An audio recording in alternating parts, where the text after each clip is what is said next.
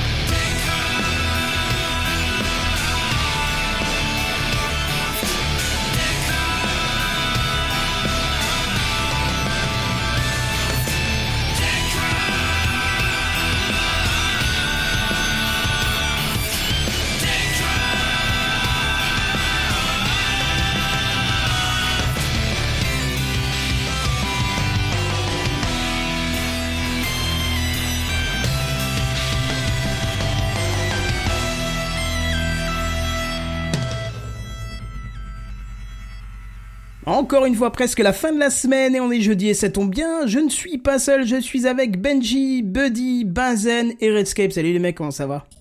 Ah, bonsoir. La grande forme? Ah bah toujours. Ouais, bof. ce départ avec ce faux, euh, ce faux départ euh, sur Twitch. euh. Ah bah alors Bon, ça c'est à peine vu. De là à Bon. dire qu'il y a dû laisser aller. Ouais, je sais pas, je sais pas ce qui s'est passé. J'ai fait une merde, j'étais en train de, de, de paniquer dans la conf et puis voilà. voilà. Ça arrive. Bon, Ça en tout cas, ce soir, euh, nous ne sommes pas seuls puisque nous avons un invité. Bonjour Fabrice. Bonsoir. Ah, Et pourtant, Non, il pas. était là il y a une seconde. C'est maintenant qu'il faut parler. Allez, ça marche pas, votre logiciel, c'est incroyable. Mais bien sûr, mais ça marche. si Je suis encore bloqué en, en 1992, là. Non, ça demande Mais juste non. un petit peu de technique, c'est tout. Après, ça vient avec le temps, t'inquiète pas. Bonsoir tout le monde. Comment vas-tu Bonsoir. Bonsoir. Eh ben écoutez, euh, ça va très bien, ravi d'être euh, d'être ici. On va pouvoir euh, discuter un petit peu tous ensemble. Oui, c'est ça. Alors, euh, en fait, on t'a dédié une section complète ce soir, puisque... Pouah, euh, rien que ça. euh, je, je dis deux phrases et on reviendra dans les questions sur qui tu es et pour qui, euh, qui tu représentes. Mais tu es Fabrice Pour de Recallbox. Voilà, c'est ça. Dis-nous tout. On pourrait presque faire le, le qui es-tu, euh, d'où viens-tu et où vas-tu euh, de l'apéro du Capitaine. Mais c'est pas le cas. Alors ce que je te propose, on a une petite introduction à placer juste avant, et après ça sera ta section à toi, où euh, bah, tu as eu les petites questions d'aider et nous expliquer un peu tout ça. Eh ben faites comme chez vous, j'ai envie de vous dire. Hein. Eh ben écoute, c'est Ah parti ben. pour l'introduction. Alors comme chaque semaine, hein, jusqu'au 3 et 4 avril, vous allez l'entendre, c'est Podren, c'est parti. Vous voulez écouter, découvrir et faire du podcast en live? C'est Podren, les 3 et 4 avril 2021. Lors de ce festival du podcast, venez découvrir Culture Ims, Seasons Loves, Pod Monstre Trésor, Le Duel, Youpi la vie, Muteki, Feta Béa, Je te crois, tu aimes les films d'horreur? Monsieur Series and Friends, Le Bruit, L'Anthropode, Stockholm Polnareff, Les sons mystères de l'inaudible, Super Cover Beatles, Juste fais-le et ça va trancher 2.0. Gratuit et entièrement en ligne. Inscription, programme et bien plus encore sur podren.fr.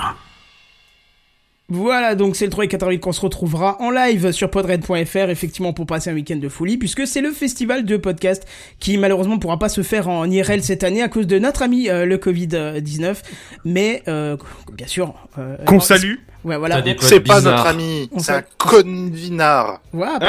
mal, pas mal. Bonjour, j'aime bien. Tu arrives en plein milieu. Ça va bien Bonjour. À vous Ouais, ça Euh, va, ça va, Bien, nickel. écoute, ça va. Ça va. Ça va. Euh, Buddy, tu voulais rajouter un dernier truc, c'est ça?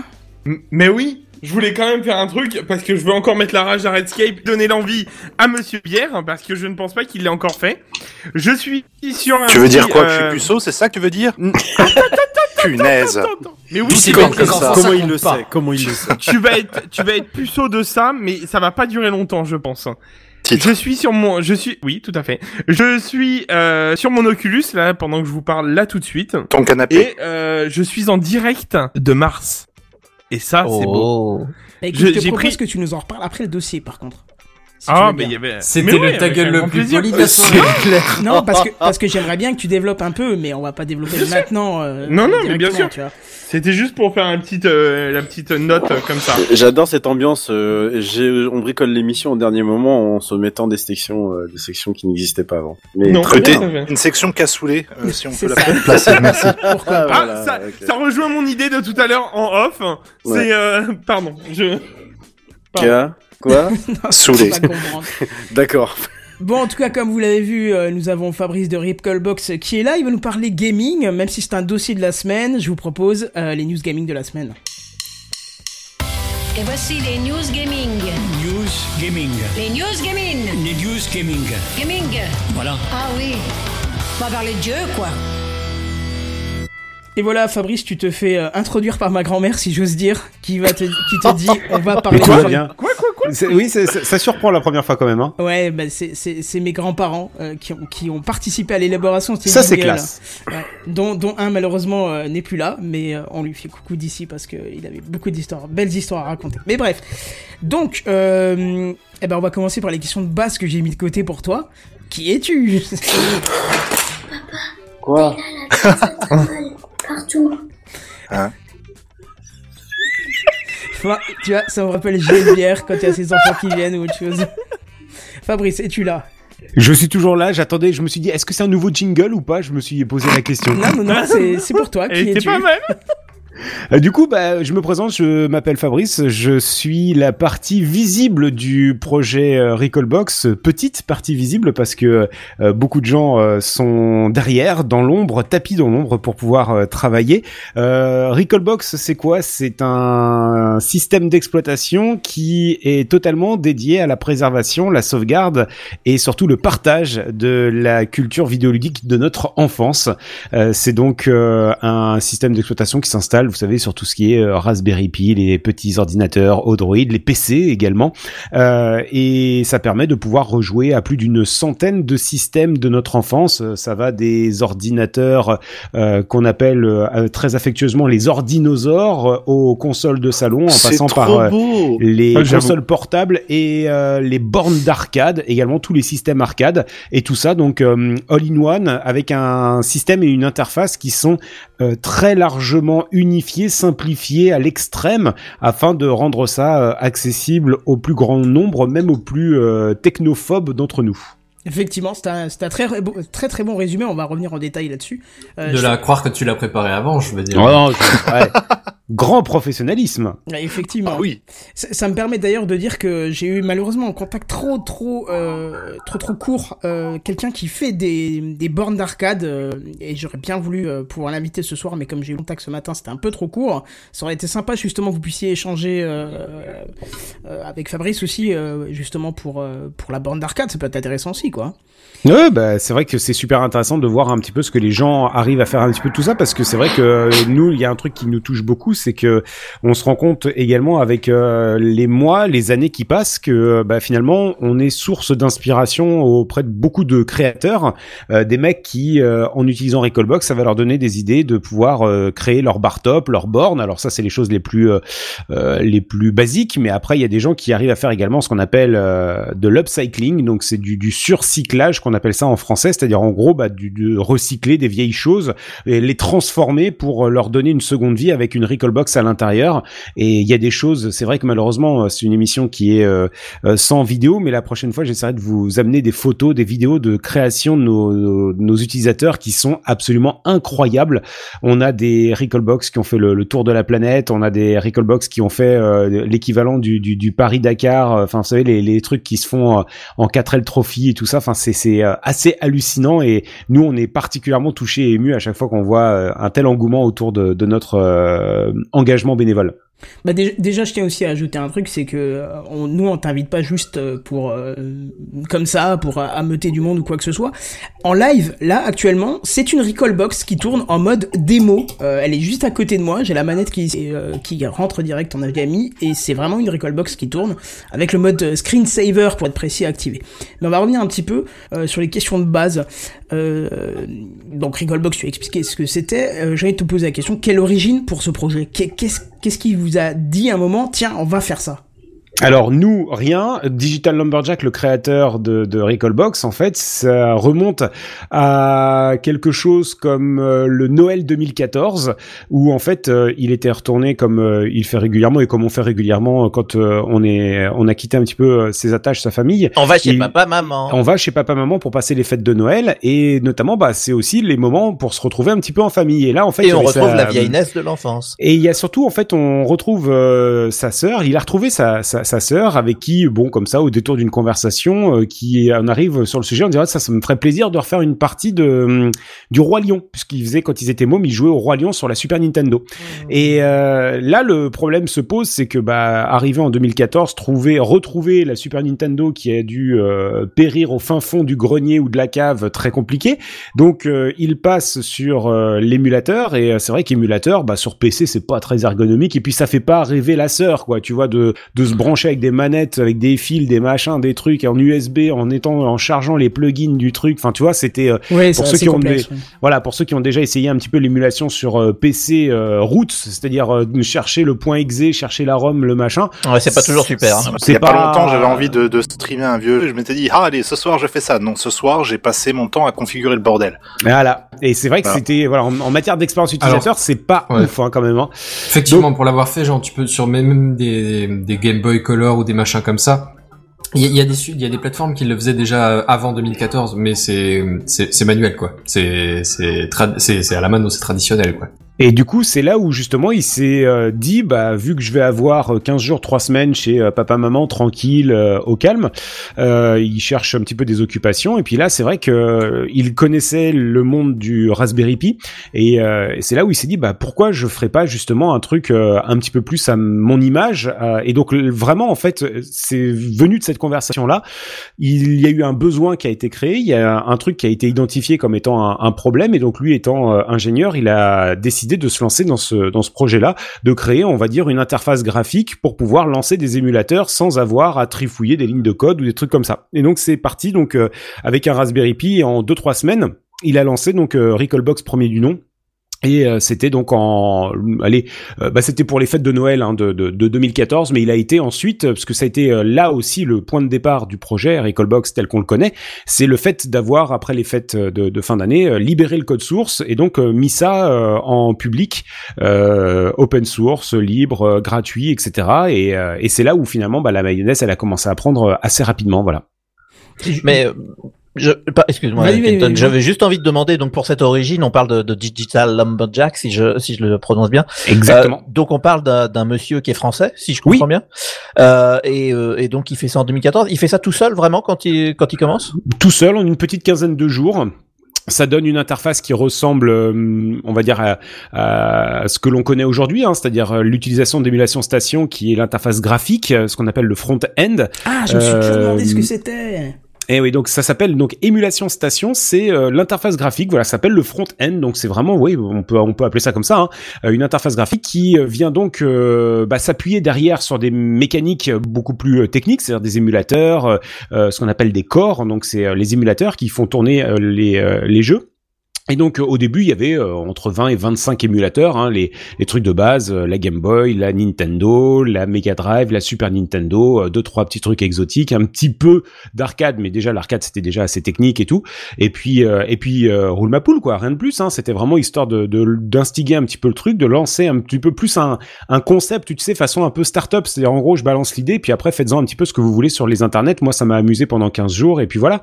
Et c'est là où c'était assez intéressant, c'est que bah immédiatement quand tu balances ça sur euh, euh, GitHub, GitLab, euh, bah c'est ça va attirer des personnes, des, gens qui ont simplement envie de des curieux quoi de la technique. Et puis ils vont proposer petit à petit bah tu sais une amélioration par-ci, une amélioration par-là. Et puis après bah chemin faisant bah il y a aussi la possibilité de sympathiser hein, le côté sociabilisation et tout. Puis après bah tu tu tu en arrives petit à petit à fédérer des gens pour pas dire une sorte de collectif et puis après bah ça devient une, véritable équipe et puis même là aujourd'hui ça devient carrément des amis quoi.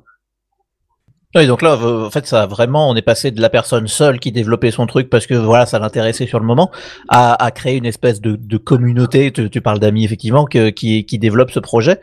Euh, on- a une idée exactement, euh, enfin exactement, c'est- toujours dur à dire dans, ce genre de choses, mais de, en gros combien de gens euh, travaillent sur ça aujourd'hui par rapport à une personne il y a quelques années? Alors il faut juste savoir plusieurs choses, c'est qu'on va distinguer les gens du projet Recallbox de tous les projets qu'on représente. C'est-à-dire qu'aujourd'hui, euh, le projet Recallbox, c'est on va dire un noyau dur d'une dizaine euh, de, de personnes qui sont investies euh, quasi quotidiennement. Et puis après, vous allez avoir un cercle un petit peu élargi sur des gens qui vont nous filer un coup de main de manière soit euh, ponctuelle, soit on va dire quasi hebdomadaire, soit bah, c'est bien évidemment selon le temps libre, puisque nous arrivons aussi tous à des âges où on est père, mère de famille, où on va avoir euh, forcément des emplois du temps qui peuvent se chambouler du jour au lendemain. Euh, et donc on va avoir, on va dire, une, une bonne cinquantaine de personnes qui gravitent euh, autour du, du, du projet pour pour aider. Parfois, vous savez, ça peut être une traduction, ça peut être euh, un petit peu d'interface graphique, euh, ça peut être euh, des vidéos, ça peut être de, de qu'est-ce qu'il peut y avoir d'autre? Après bah tu des lignes de code des en fait ce qui est intéressant c'est que les gens viennent on va dire avec euh, euh, leur vision peut-être un petit peu du projet, ils ont envie d'améliorer telle ou telle chose. Il y a certains qui viennent parce qu'ils ont identifié justement un truc qui les, chacouille- qui les cha- chagrine pardon dans le projet, et donc ils ont envie de l'améliorer. Et puis bah après comme ça, chacun arrive un petit peu pour euh, mettre euh, sa, sa petite pierre à l'édifice, quoi, tout simplement. Donc on, on peut estimer à peu près à, ouais une cinquantaine de personnes qui gravitent autour du projet Recallbox de manière euh, assez investie. Euh, par contre après, on- n'oublie pas aussi parce que Recallbox pour euh, synthétiser aussi euh, Recallbox ne serait rien sans le travail bénévole de centaines et de centaines d'autres euh, euh, bénévoles. Pourquoi? Parce que en fait nous nous ne sommes que le ciment de centaines de solutions qui existent ailleurs. C'est-à-dire que Recallbox n'est pas un émulateur. Recallbox est un système d'exploitation. Et donc euh, comme un système d'exploitation, si vous voulez prendre euh, l'analogie de Windows ou de Linux ou peu importe celui que vous préférez, hein, euh, pas d'obédience particulière chez nous. Euh, du coup, bah, vous, vous savez bien qu'à l'intérieur, il y a beaucoup de d'exécutables, quoi. Il y a beaucoup de programmes, de logiciels. Les Et ben, drivers. Voilà. Et donc, du coup, nous, en fait, c'est un petit peu la même chose. C'est-à-dire qu'en fait, on va être le système d'exploitation, mais à l'intérieur duquel il faut bien euh, des euh, exécutables entre guillemets, c'est-à-dire euh, eh ben les émulateurs, l'interface graphique, euh, des euh, systèmes comme euh, euh, euh, donc, en gros, on va s'appuyer sur le travail de centaines d'autres équipes qui proposent un travail libre, bénévole et open source également, afin de pouvoir donc assembler tout ça, parce que c'est finalement ça notre savoir-faire et, et- et tout le travail de C'est de prendre les bons émulateurs là où ils sont et de les euh, fusionner les uns avec les autres pour faire en sorte que d'un point de vue de l'utilisateur, c'est une seule et même expérience. C'est-à-dire que ta manette, tu l'as, que tu utilises une Game Boy, une Mega Drive, une Super Nintendo, euh, une NES, euh, une PC Engine ou quoi que ce soit, eh ben les raccourcis manettes sont les mêmes, les boutons sont les mêmes, euh, la sensation est, la même, le volume sonore c'est les mêmes, les résolutions, il y a rien qui choque ou quoi que ce soit, machin, etc. Tu as ce qu'on appelle une expérience utilisateur seamless, donc il n'y a, pas de, il y a, pas de fausse note quoi, tu vois, il y a pas un moment du ah putain merde clavier souris, ah ouais comment on fait pour quitter, ah ouais ben là c'est vrai que c'est pas le même raccourci machin, etc. Tu vois, il faut absolument que euh, l'expérience utilisateur, il faut vraiment justement que euh, euh, les gens aient cette sensation d'utiliser Recallbox et pas Recallbox pour lancer logiciel A, logiciel B, logiciel C, logiciel D, etc., etc. Et c'est là notre notre savoir-faire et notre expertise. Ouais, c'est la question que j'allais avoir du coup. Excuse-moi Benji. Non, non, vas-y, je t'en prie. C'est la question que j'allais avoir, c'est comment est-ce qu'on se dit d'un seul coup, bon, on a tant d'émulateurs déjà de, de mis. Maintenant, pas, euh, ah, on va prendre un, émulateur d'Amstrad, grosso modo, donc on va prendre de l'existant, clairement. Comment est-ce qu'on l'intègre à, à tout ça? Techniquement, enfin, je veux dire, ça doit être un boulot de malade mental pour Ouais. euh, que ce soit seamless, Alors- justement, comme tu dis.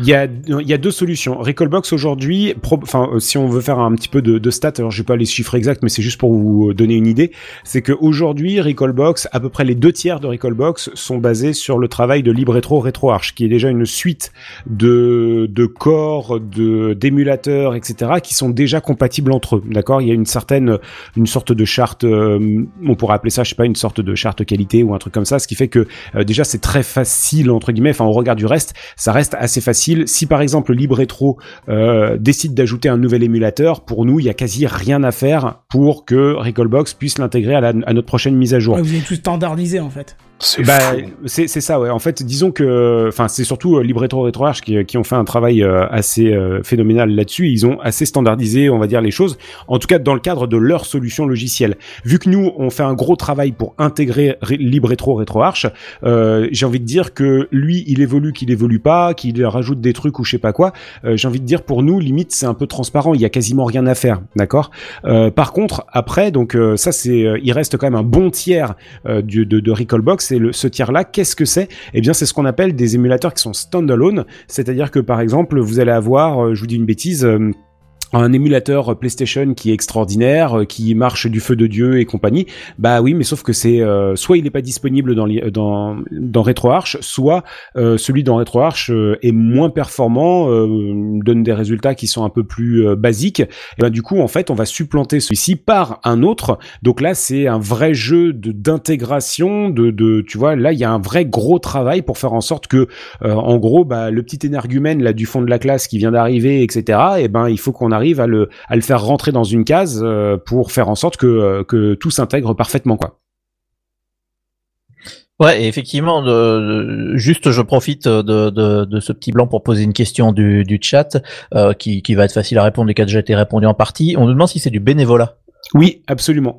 On est tous euh, bénévoles dans Même ce- l'équipe cœur de la, les 10 personnes cœur, on va dire, dont tu J'ai envie de parlais. dire- J'ai envie de dire surtout l'équipe cœur. Surtout. d'ailleurs, hein, Pas de parce que PME, euh, alors, d'accord. parce que ouais ouais non c'est Donc surtout- chacun a son job euh, ailleurs et euh, fait. euh, Ouais, ouais, ouais, c'est ça. En fait, nous, on, nous, on a tous euh, une activité euh, professionnelle euh, en dehors. Il y en a qui, bon, après, euh, vous imaginez bien qu'avec tout ce qu'on traverse en ce moment en matière de, de Covid, de crise, etc.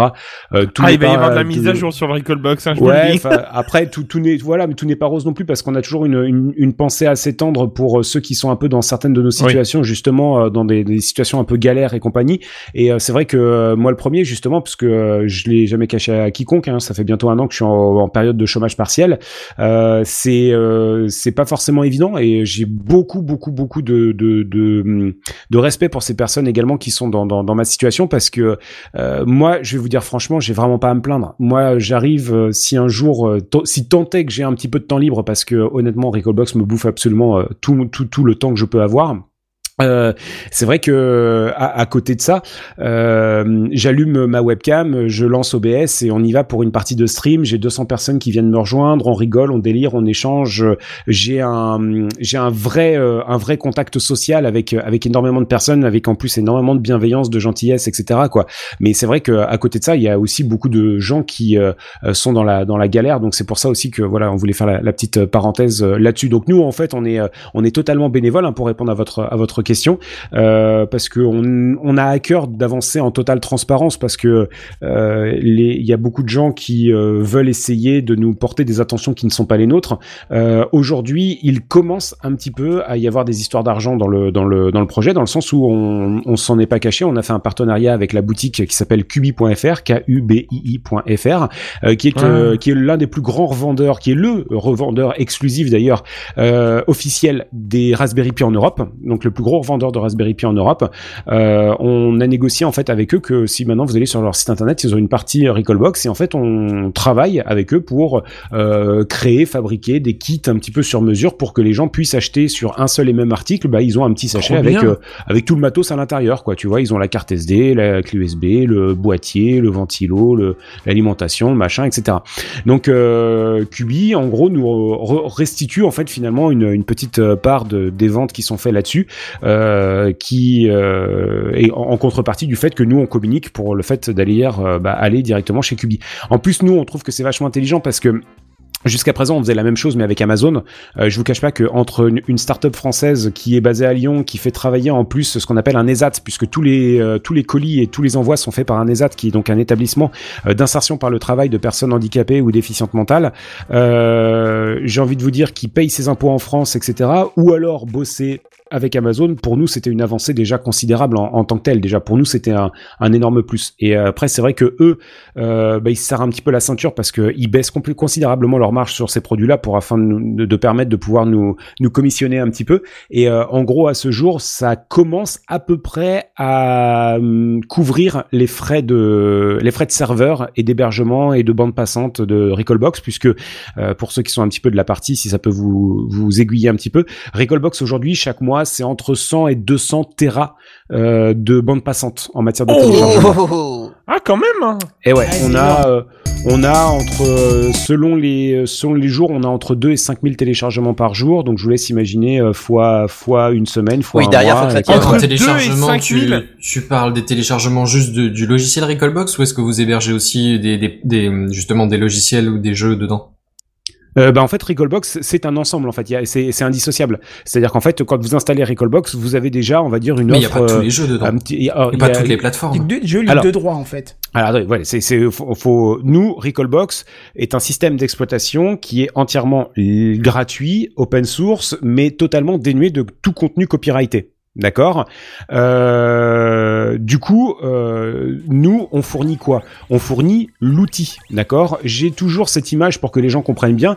Nous proposons un VLC qui est dédié aux jeux vidéo rétro. Hmm. D'accord? Après, euh, qu'on vienne pas me casser les pieds de savoir qu'est-ce que vous mettez dans votre VLC. Est-ce que chacun vient poser la question et est-ce qu'il y a des gens qui vont chier dans les boîtes à VLC en en disant ouais mais est-ce que tu vas lire des MP3 qui sont légaux pas légaux Ouais. Vous voyez ce que je veux dire? C'est oui, plus notre, c'est la plus notre- problématique quoi. Vous êtes euh, un peu comme le- l'hébergeur de, de, de ce qu'on Ah, va est- pouvoir en faire quoi. Je, je comprends pas, pardon. Mais en fait, on est, la même, on est dans la même problématique qu'on a depuis des années avec YouTube, c'est-à-dire qu'on reproche à YouTube de mettre des choses avec des droits dessus, mais en fait, c'est juste un outil qui permet de lire des vidéos. Et la Recallbox, c'est un outil qui permet de lire des ROM. Ouais, alors c'est un, petit peu différent parce que si toutefois il y a du contenu euh, problématique sur YouTube, ils sont également hébergeurs. Nous, on n'est pas hébergeurs. Hein. Nous, on héberge rien. Nous, on héberge notre logiciel, c'est tout. Après, euh, euh, on le propose à, à destination des gens. Tout ce qu'on sait, c'est que les gens, quand ils, ils viennent sur recallbox.com, ils téléchargent leur logiciel, ils l'installent. On le sait qu'on est clean. Il n'y a pas de contenu copyrighté à Ouais, l'intérieur. c'est bien. C'est bien. Voilà. ouais, ouais, point. Après, euh, Oui, vous, vous vous livrez vraiment un produit que les gens après ont chez eux et font ce qu'ils veulent avec. Euh, Enfin, Exactement. pour prendre une image toute pourrie, vous êtes comme un vendeur de couteaux et si le mec décide de tuer quelqu'un avec le couteau, c'est pas la faute du vendeur de couteau, quoi. C'est- Bah, Bah,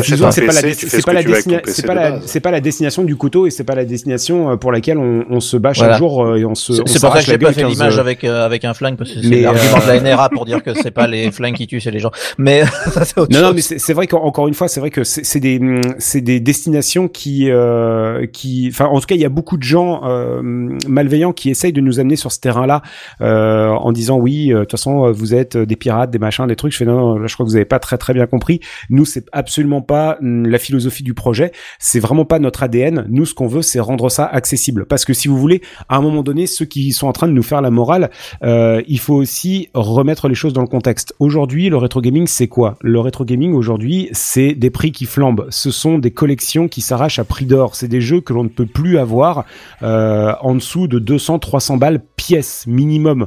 Euh, aujourd'hui, vous Pour voulez un avoir fait des salons, je te confirme que c'est ça, ouais. Mais c'est exactement ça. C'est Ah, exactement même ça. sur eBay, tu regardes, il y a n'importe quoi. Mais Enfin, oui. Les gens s'en foutent. Non, non, c'est c'est n'importe quoi. Et en plus, au final, pourquoi? Pour avoir des collections qui traînent dans des étagères derrière des, des, des Mmh, murs de stream ou des trucs comme ça. vrai. Sous blister Et, parce que ça vaut euh, plus sous d'argent. blister aussi, Ah oui. voilà. Donc euh, aujourd'hui, ça me fait chier. Et après, il y a quelques associations qui essayent euh, de, de, de, de faire euh, de, de, de la préservation, de la sauvegarde de patrimoine. C'est très bien et on les en encourage. Maintenant, encore une fois, c'est très bien, mais sauf que ce sont encore une fois des collections qui dorment dans des hangars, dans des stocks. Et si derrière Mais- une vitrine, il est pas joué, quoi. Mais euh, voilà, derrière une vitrine et sur des, des étagères, il n'est pas joué. Aujourd'hui, il faut garder en tête que pour nous, un jeu vidéo doit être joué. Moi, je suis la team anti-blister de ouf. Euh, pour moi, dès que je vois un blister, j'ai envie de sortir un opinel pour, euh, pour lui mettre un gros coup de, de, de taillade à l'intérieur. D'autant plus que d'ailleurs, j'ai un petit aparté, mais on a interviewé euh, euh, Joseph Redon, qui est le responsable de la préservation et de la sauvegarde du patrimoine vidéoludique du Japon. Euh, c'est un Français qui s'en occupe euh, là-bas. Et en fait, euh, il nous a dit que justement la pire des solutions pour pouvoir, euh, enfin en tout cas dans, dans la pire des conservations d'un jeu vidéo, c'est le blister. C'est-à-dire qu'en Ouais. fait, à l'intérieur du blister, le jeu se détériore euh, x10 par rapport au fait que si le blister avait été ouvert. Ouais, manque d'oxygène. Oui, généralement, on les met sous azote euh, ou je sais pas quoi. Exactement. Et puis après, c'est surtout réaction chimique également avec euh, tous les produits de plastique, d'impression, Oui, et puis ça va etc., s'oxyder, qui, ça va qui restent entre eux, quoi. Qui restent entre eux. Hein. Donc, euh, donc du coup, voilà, nous euh, là-dessus, on, on veut rendre ce patrimoine vidéoludique accessible au plus Mais d'ailleurs, ça, ça m'inspire une petite question que, que, que j'avais là en parlant de, des gens qui sont dans ce projet.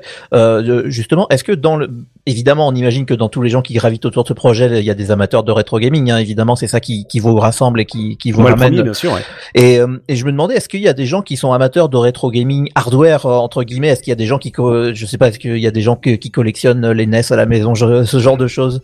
Ouais, bah, moi le premier, je dois avoir euh, pas loin de 1800 pièces euh, chez moi, je pense, un truc Ah oui, comme ça. non, Non, euh, 1800 pièces. Alors pas, Ah non, non, mais- pas- pas- attention, pas, pas Sa attention, maison s'appelle le hangar. hein. Attention, hein, qu'on s'entende bien. J'ai pas dit 1800 NES, 1800 pièces. Oui, mais quand donc, même. euh, donc euh, sous-entendu. Ça euh, dépend Oui, avec euh, une manette comme, comme une pièce. Je suis pas sûr que j'ai Euh, 1800 graineries dans mon appart en entier, alors j'imagine même pas ce que ça fait. euh. Non, c'est. euh, je pense qu'on est, on est, on est un petit peu tous euh, mordus de, de rétro gaming. Après, c'est vrai que j'ai eu des opportunités de, de pouvoir récupérer euh, des, des collections. Après, c'est vrai que bah, j'ai eu aussi, tu vois, c'est tout bête, mais à force de, de, de transmettre comme ça un petit peu de la passion, j'ai des gens qui autour de moi bah, sont tombés sur les vidéos que je faisais parce que moi, je, je les brute pas forcément, tu sais, dans mon cercle d'amis, euh, euh, tout ce que je fais autour de Recallbox, etc. J'ai pas envie forcément de leur casser les pieds avec mes délires de, de, de, de vieux geeks et compagnie. Mais par contre, de temps en temps, de même, je fais tellement de bruit avec Recallbox que de temps en temps, ils tombent sur des vidéos que je fais, etc. Et plusieurs sont venus me voir en me disant tiens, au fait, j'ai vu que tu faisais ça, je savais pas que tu que tu gardais encore les, les vieux jeux vidéo. Moi, j'ai des vieux crin-crin dans mon garage, etc. Et euh, j'ai encore euh, Cédric, un de mes potes, qui est passé me voir. Euh, C'est vrai qu'on se voit une fois tous les trois ans parce que, bah, en plus avec le Covid et tout ça, c'est vrai que ça facilite pas les choses. Et euh, et là, et en fait, il est passé, vu qu'il déménage, il va partir vivre aux États-Unis. Il m'a lâché, euh, je sais plus, euh, NES, Super NES, euh, PlayStation, euh, N64, euh, machin, quasiment tout en boîte avec une une vingtaine, trentaine de jeux. Enfin, toi, c'est c'est c'est c'est c'est ouf quoi. Et ça, c'est vrai que j'en ai eu plusieurs fois des des cas comme ça, et je me dis bah c'est cool. Maintenant, c'est vrai que moi, bon là, et mais par contre, tu vois. À- à- à- je veux dire, j'ai une, une vision assez euh, assez claire aussi, c'est-à-dire que tu vois, tout comme je ne supporte pas euh, tous ces collectionneurs qui ont des, des milliers de pièces et qui ne s'en servent pas, moi je me pose vraiment également la question de l'avenir de ma collection parce que là c'est vrai que bon j'ai enchaîné entre les déménagements, changement de boulot, machin, etc. J'ai eu une vie assez euh, trépidante ces derniers temps, mais par contre je me pose vraiment la question de savoir à un moment donné qu'est-ce que je vais faire de ma collection parce que en réalité pour moi c'est trop contraignant entre la place, la désuétude, le, le, le, le risque que euh, à un moment donné il puisse y avoir une sorte de dégâts des eaux, euh, je Ah sais oui, pas un rien, braquage, n'importe quoi, n'importe quoi, ouais. tu vois. Euh, moi aujourd'hui, je le dis ouvertement, c'est pas bien parce que je ne m'en sers pas et ça, ça me fait mal au cœur, ça me fait vraiment mal au cœur. Donc euh, je, je réfléchis encore pour une fois, j'ai pas j'ai pas encore trouvé vraiment le, le, le moment de, de vraiment me poser véritablement sur la question, mais ouais, ça me ça me travaille parce que parce que les jeux vidéo doivent être joués véritablement, ils doivent pas rester sur des étagères et tout et tout. Et c'est vrai qu'avec le projet Recallbox, moi j'ai trouvé surtout une une solution ergonomique clé en main qui était beaucoup plus rapide parce que à chaque fois que j'avais des potes qui passaient à la maison, on se faisait des soirées euh, euh, rétro gaming, bah à chaque fois c'était euh, euh, descendre une heure à la cave pour choisir, Ouais, trouver retrouver les câbles, les machin. adaptateurs, les manettes, même si c'est bien rangé, hein, mais bon, tu vois, après Ouais, tu ouais, passes on quand joue même à encore quoi, toujours une heure à choisir le jeu. C'est pas ça. spontané. Ça ouais. c'est. C'est ça, c'est ça. Bah oui, parce que l'un des gros problèmes du rétro gaming, et il faut le garder en tête, c'est que outre le fait qu'il faut, si en tout cas aujourd'hui tu veux te lancer ou tu veux continuer ta collection, outre le fait qu'il faille euh, avoir pas mal d'argent, c'est qu'il faut aussi pas mal de place. Et euh, le, Oh, une, bah non. une, une, une- je veux dire, une vraie passion du rétro gaming nécessiterait quasiment une pièce dédiée dans une dans, Oui. dans un appartement ou une chambre, quoi, ou une, ou une maison, Et puis quoi. tu parlais de vie de famille tout à l'heure avec femme et enfants. J'imagine que avoir la pièce remplie de vieilles PlayStation doit pas être du goût de tous les partenaires. C'est euh, ouais, ça va. Après, je pense que Faut que le WAF enfin, soit très grand. Ouais, après je pense que je pense que c'est une question également de, de tolérance et euh, à partir Oui, du moment où sûr. la personne sait que c'est euh, c'est ta passion, ton ton ton le- ton truc et euh, moi de toute façon j'ai envie de dire j'ai euh, j'ai toujours à cœur. Enfin moi j'ai je je j'ai beaucoup de respect pour les gens qui ont des passions quoi. Je trouve ça génial telle qu'elle soit, on s'en fout. À partir du moment où tu sens que la personne elle vibre pour quelque chose, il y a rien de minable, il y a rien de il y a rien de, de de ridicule au contraire.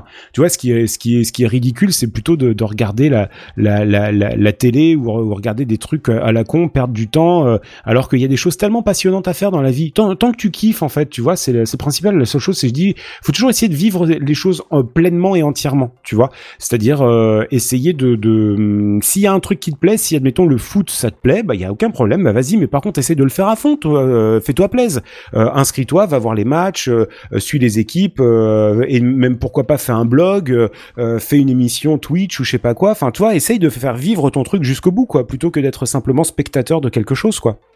Effectivement. Oh, c'est beau ce que tu viens de dire. Je voudrais qu'on revienne quand même sur euh, des, des petits détails que tu as dit. Tu as parlé euh, depuis le début du Raspberry Pi, mais c'est vrai que ça fait quand même, je crois, si je dis pas de bêtises et tu me corrigeras, près de deux ans où vous avez un petit peu élargi la gamme de matériel compatible. Oui et non, c'est-à-dire qu'en fait, euh, nous, on est compatible avec euh, la quasi-totalité des- de la gamme des Raspberry Pi. Alors, je dis bien la quasi-totalité parce que les gens ne le savent pas, mais il y a deux, trois Raspberry qui ont été dédiés aux professionnels. Bon, cela, oui, on n'en oui, parle pas, on Non, parle pas trop. oui. Euh, après, sinon, on en fait, l'espace d'un temps, on est allé vers euh, Odroid.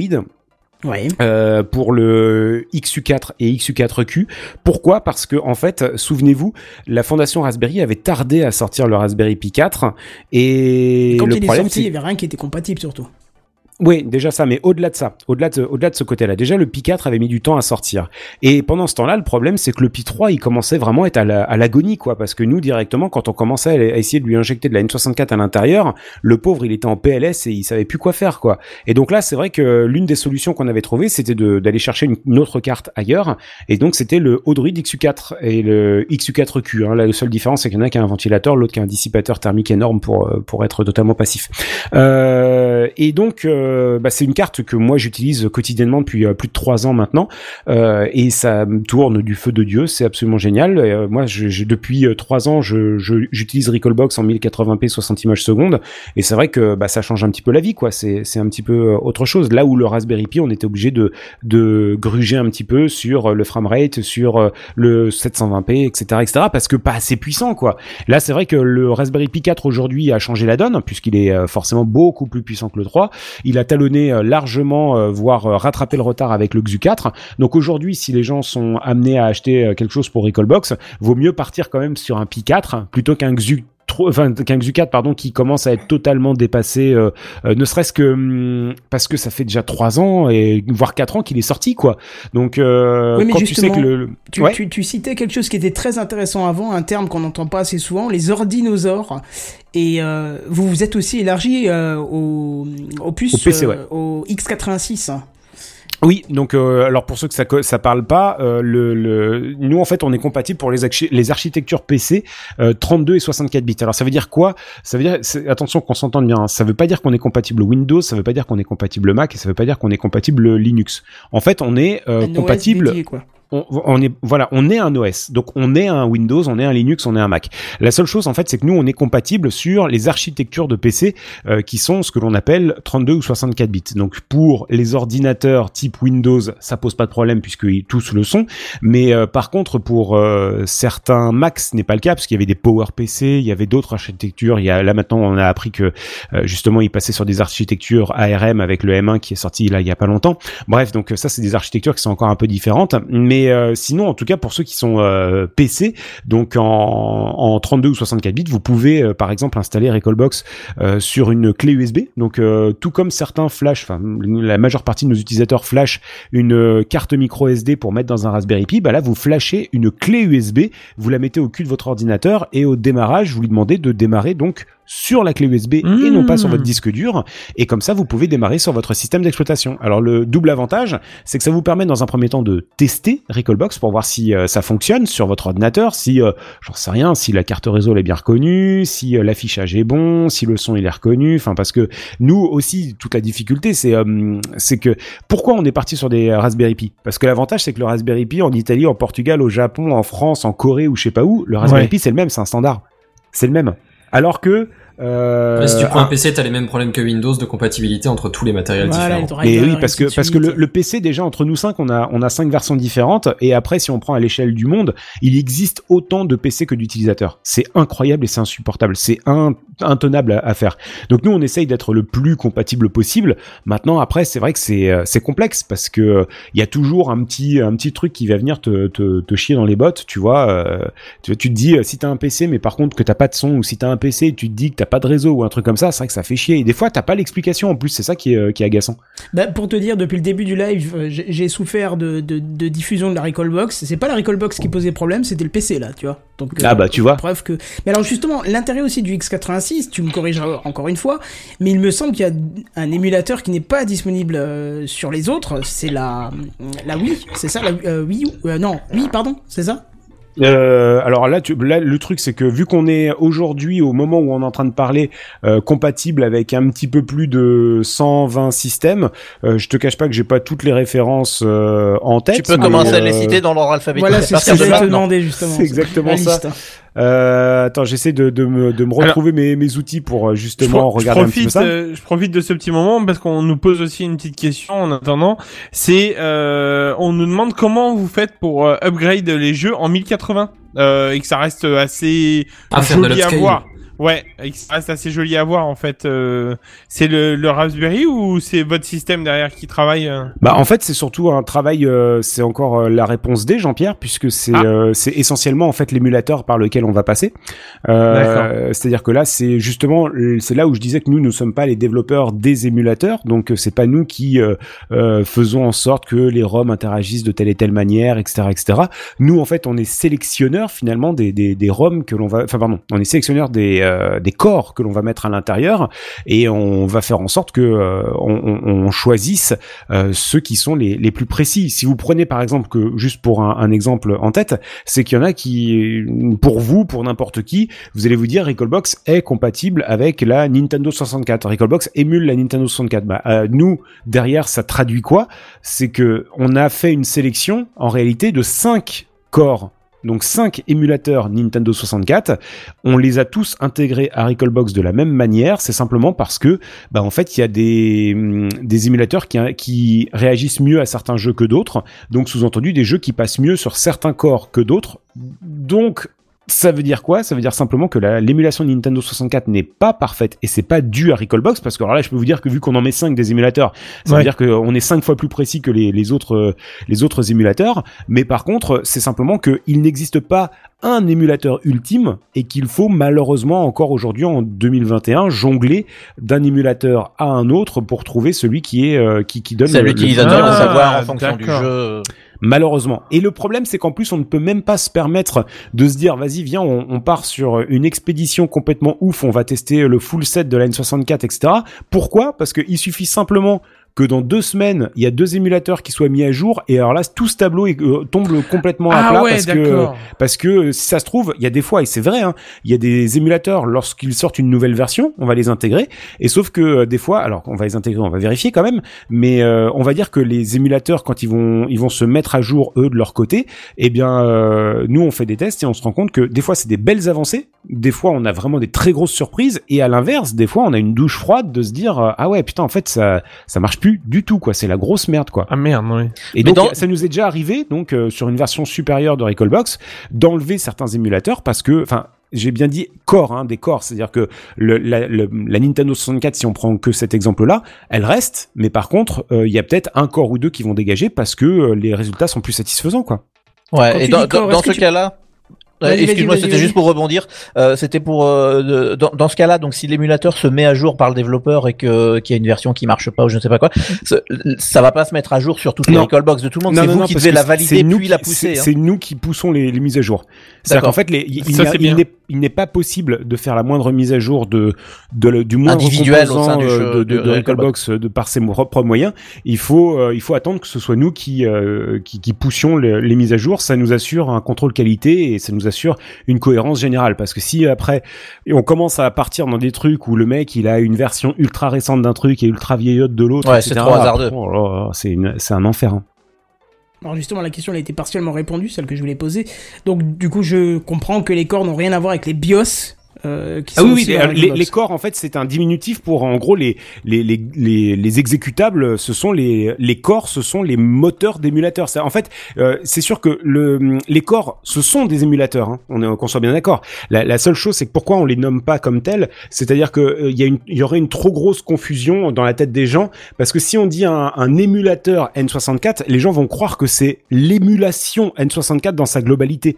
Tu vois si tu dis par exemple on a retiré un émulateur N64 64. ils vont penser qu'il y a plus les, de les gens ils vont se dire ah mais ça y est, il y a plus de 64 du tout. Non non non, les corps ce sont en fait des moteurs euh, d'émulation, d'accord? Donc euh, euh, tout comme on a connu euh, BSNES, ZSNES, etc. Ça ce sont des corps. Ça ce sont des corps en fait. C'est euh, euh, ce, ce sont des, des- vraiment des euh, voilà des, euh, des des moteurs de- d'émulation quoi. Je sais pas comment le traduire autrement. C'est vrai que pas forcément très, évident quoi. très fluide, très logique. Hein.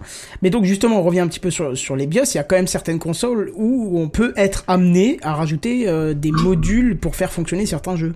Exactement. Alors ça c'est euh, la PlayStation apparemment aussi. la PlayStation, entre autres en fait. Donc les BIOS, je rappelle, hein, donc c'est donc un un micro composant euh, logiciel euh, qui permet de pouvoir notamment entre autres mais pas que hein, euh, faire euh, gérer par exemple des inputs et outputs donc notamment pour gérer des claviers des souris des lecteurs optiques des lecteurs disquettes des, ce genre de choses là par exemple. Et ça c'est vrai que les BIOS d'une manière générale sont des propriétés intellectuelles. Alors je dis bien de manière générale parce que c'est pas le cas de tous.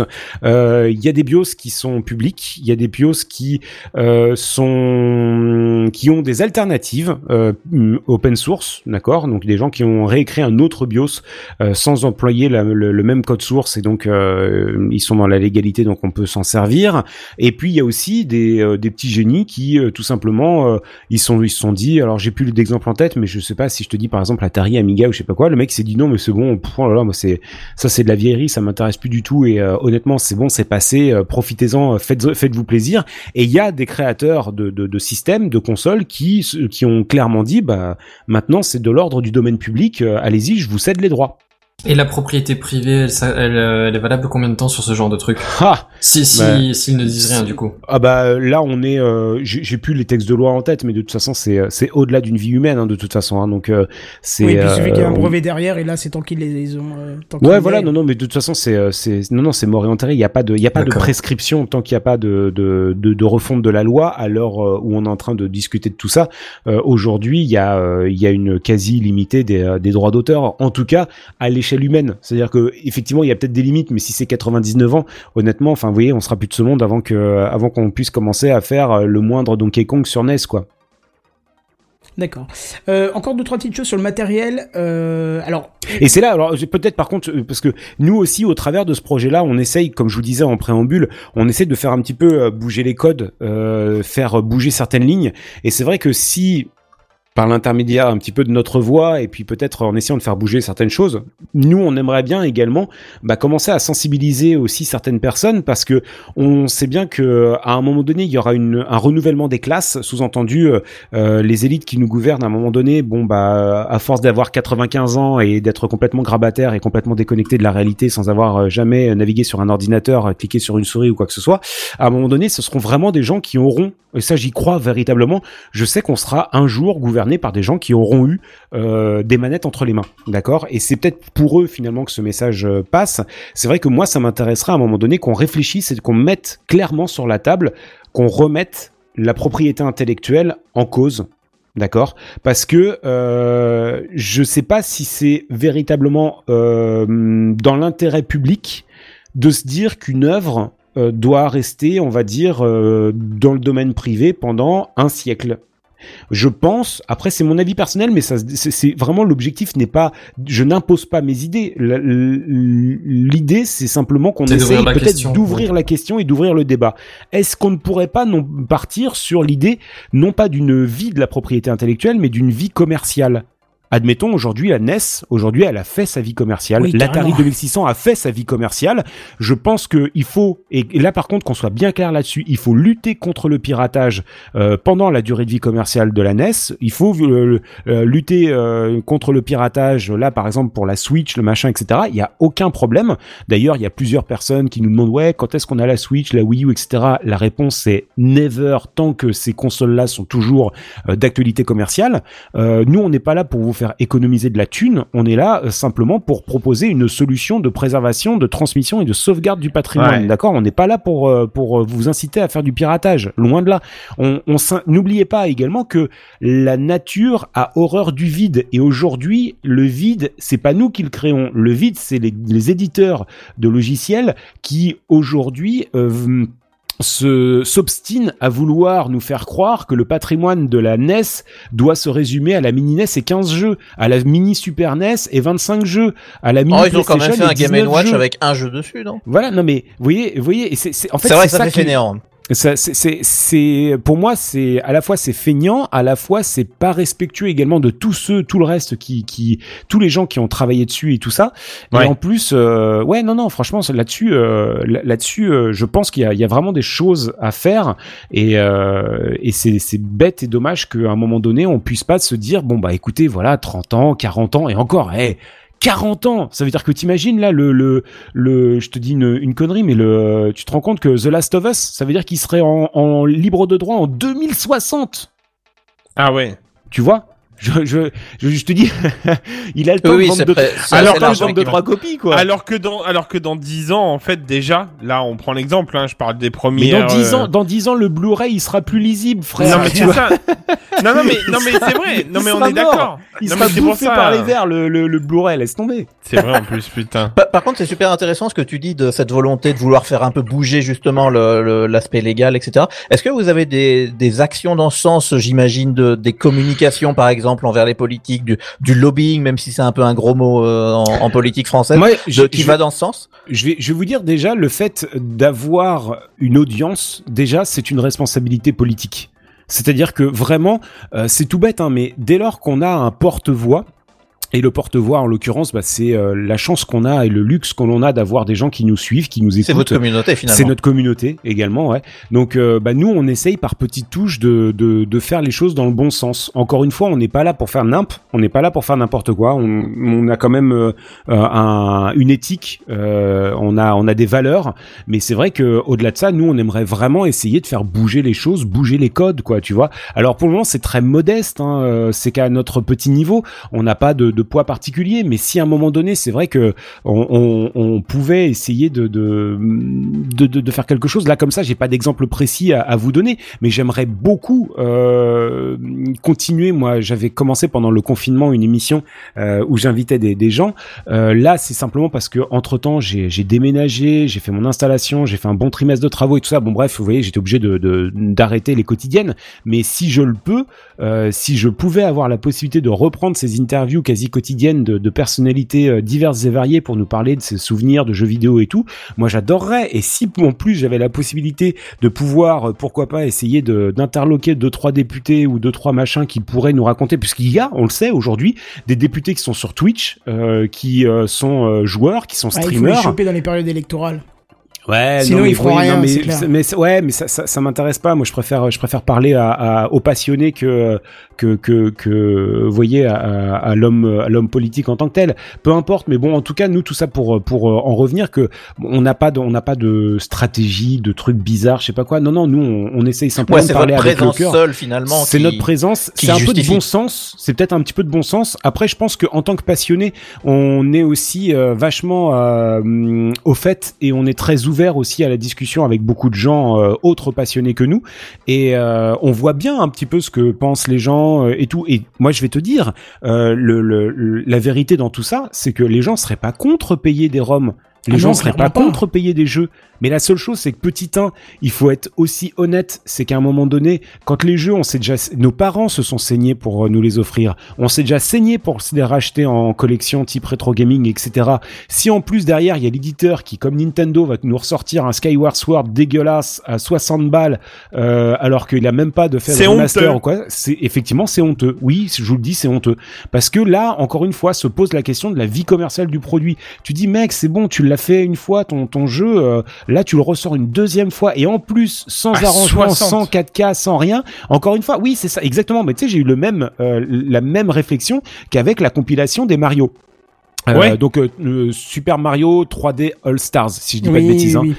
Euh, c'est pareil, honnêtement, cette compilation qui n'est ni un remaster ni euh, un truc euh, 4K HD, je sais pas quoi. Bah, j'ai envie de dire, franchement, mec, tu l'as fait, il y a aucun problème. Franchement, c'est génial. Mais fais-la à 19 balles, euh, fais-la à 19 balles ou un truc comme ça, tu vois.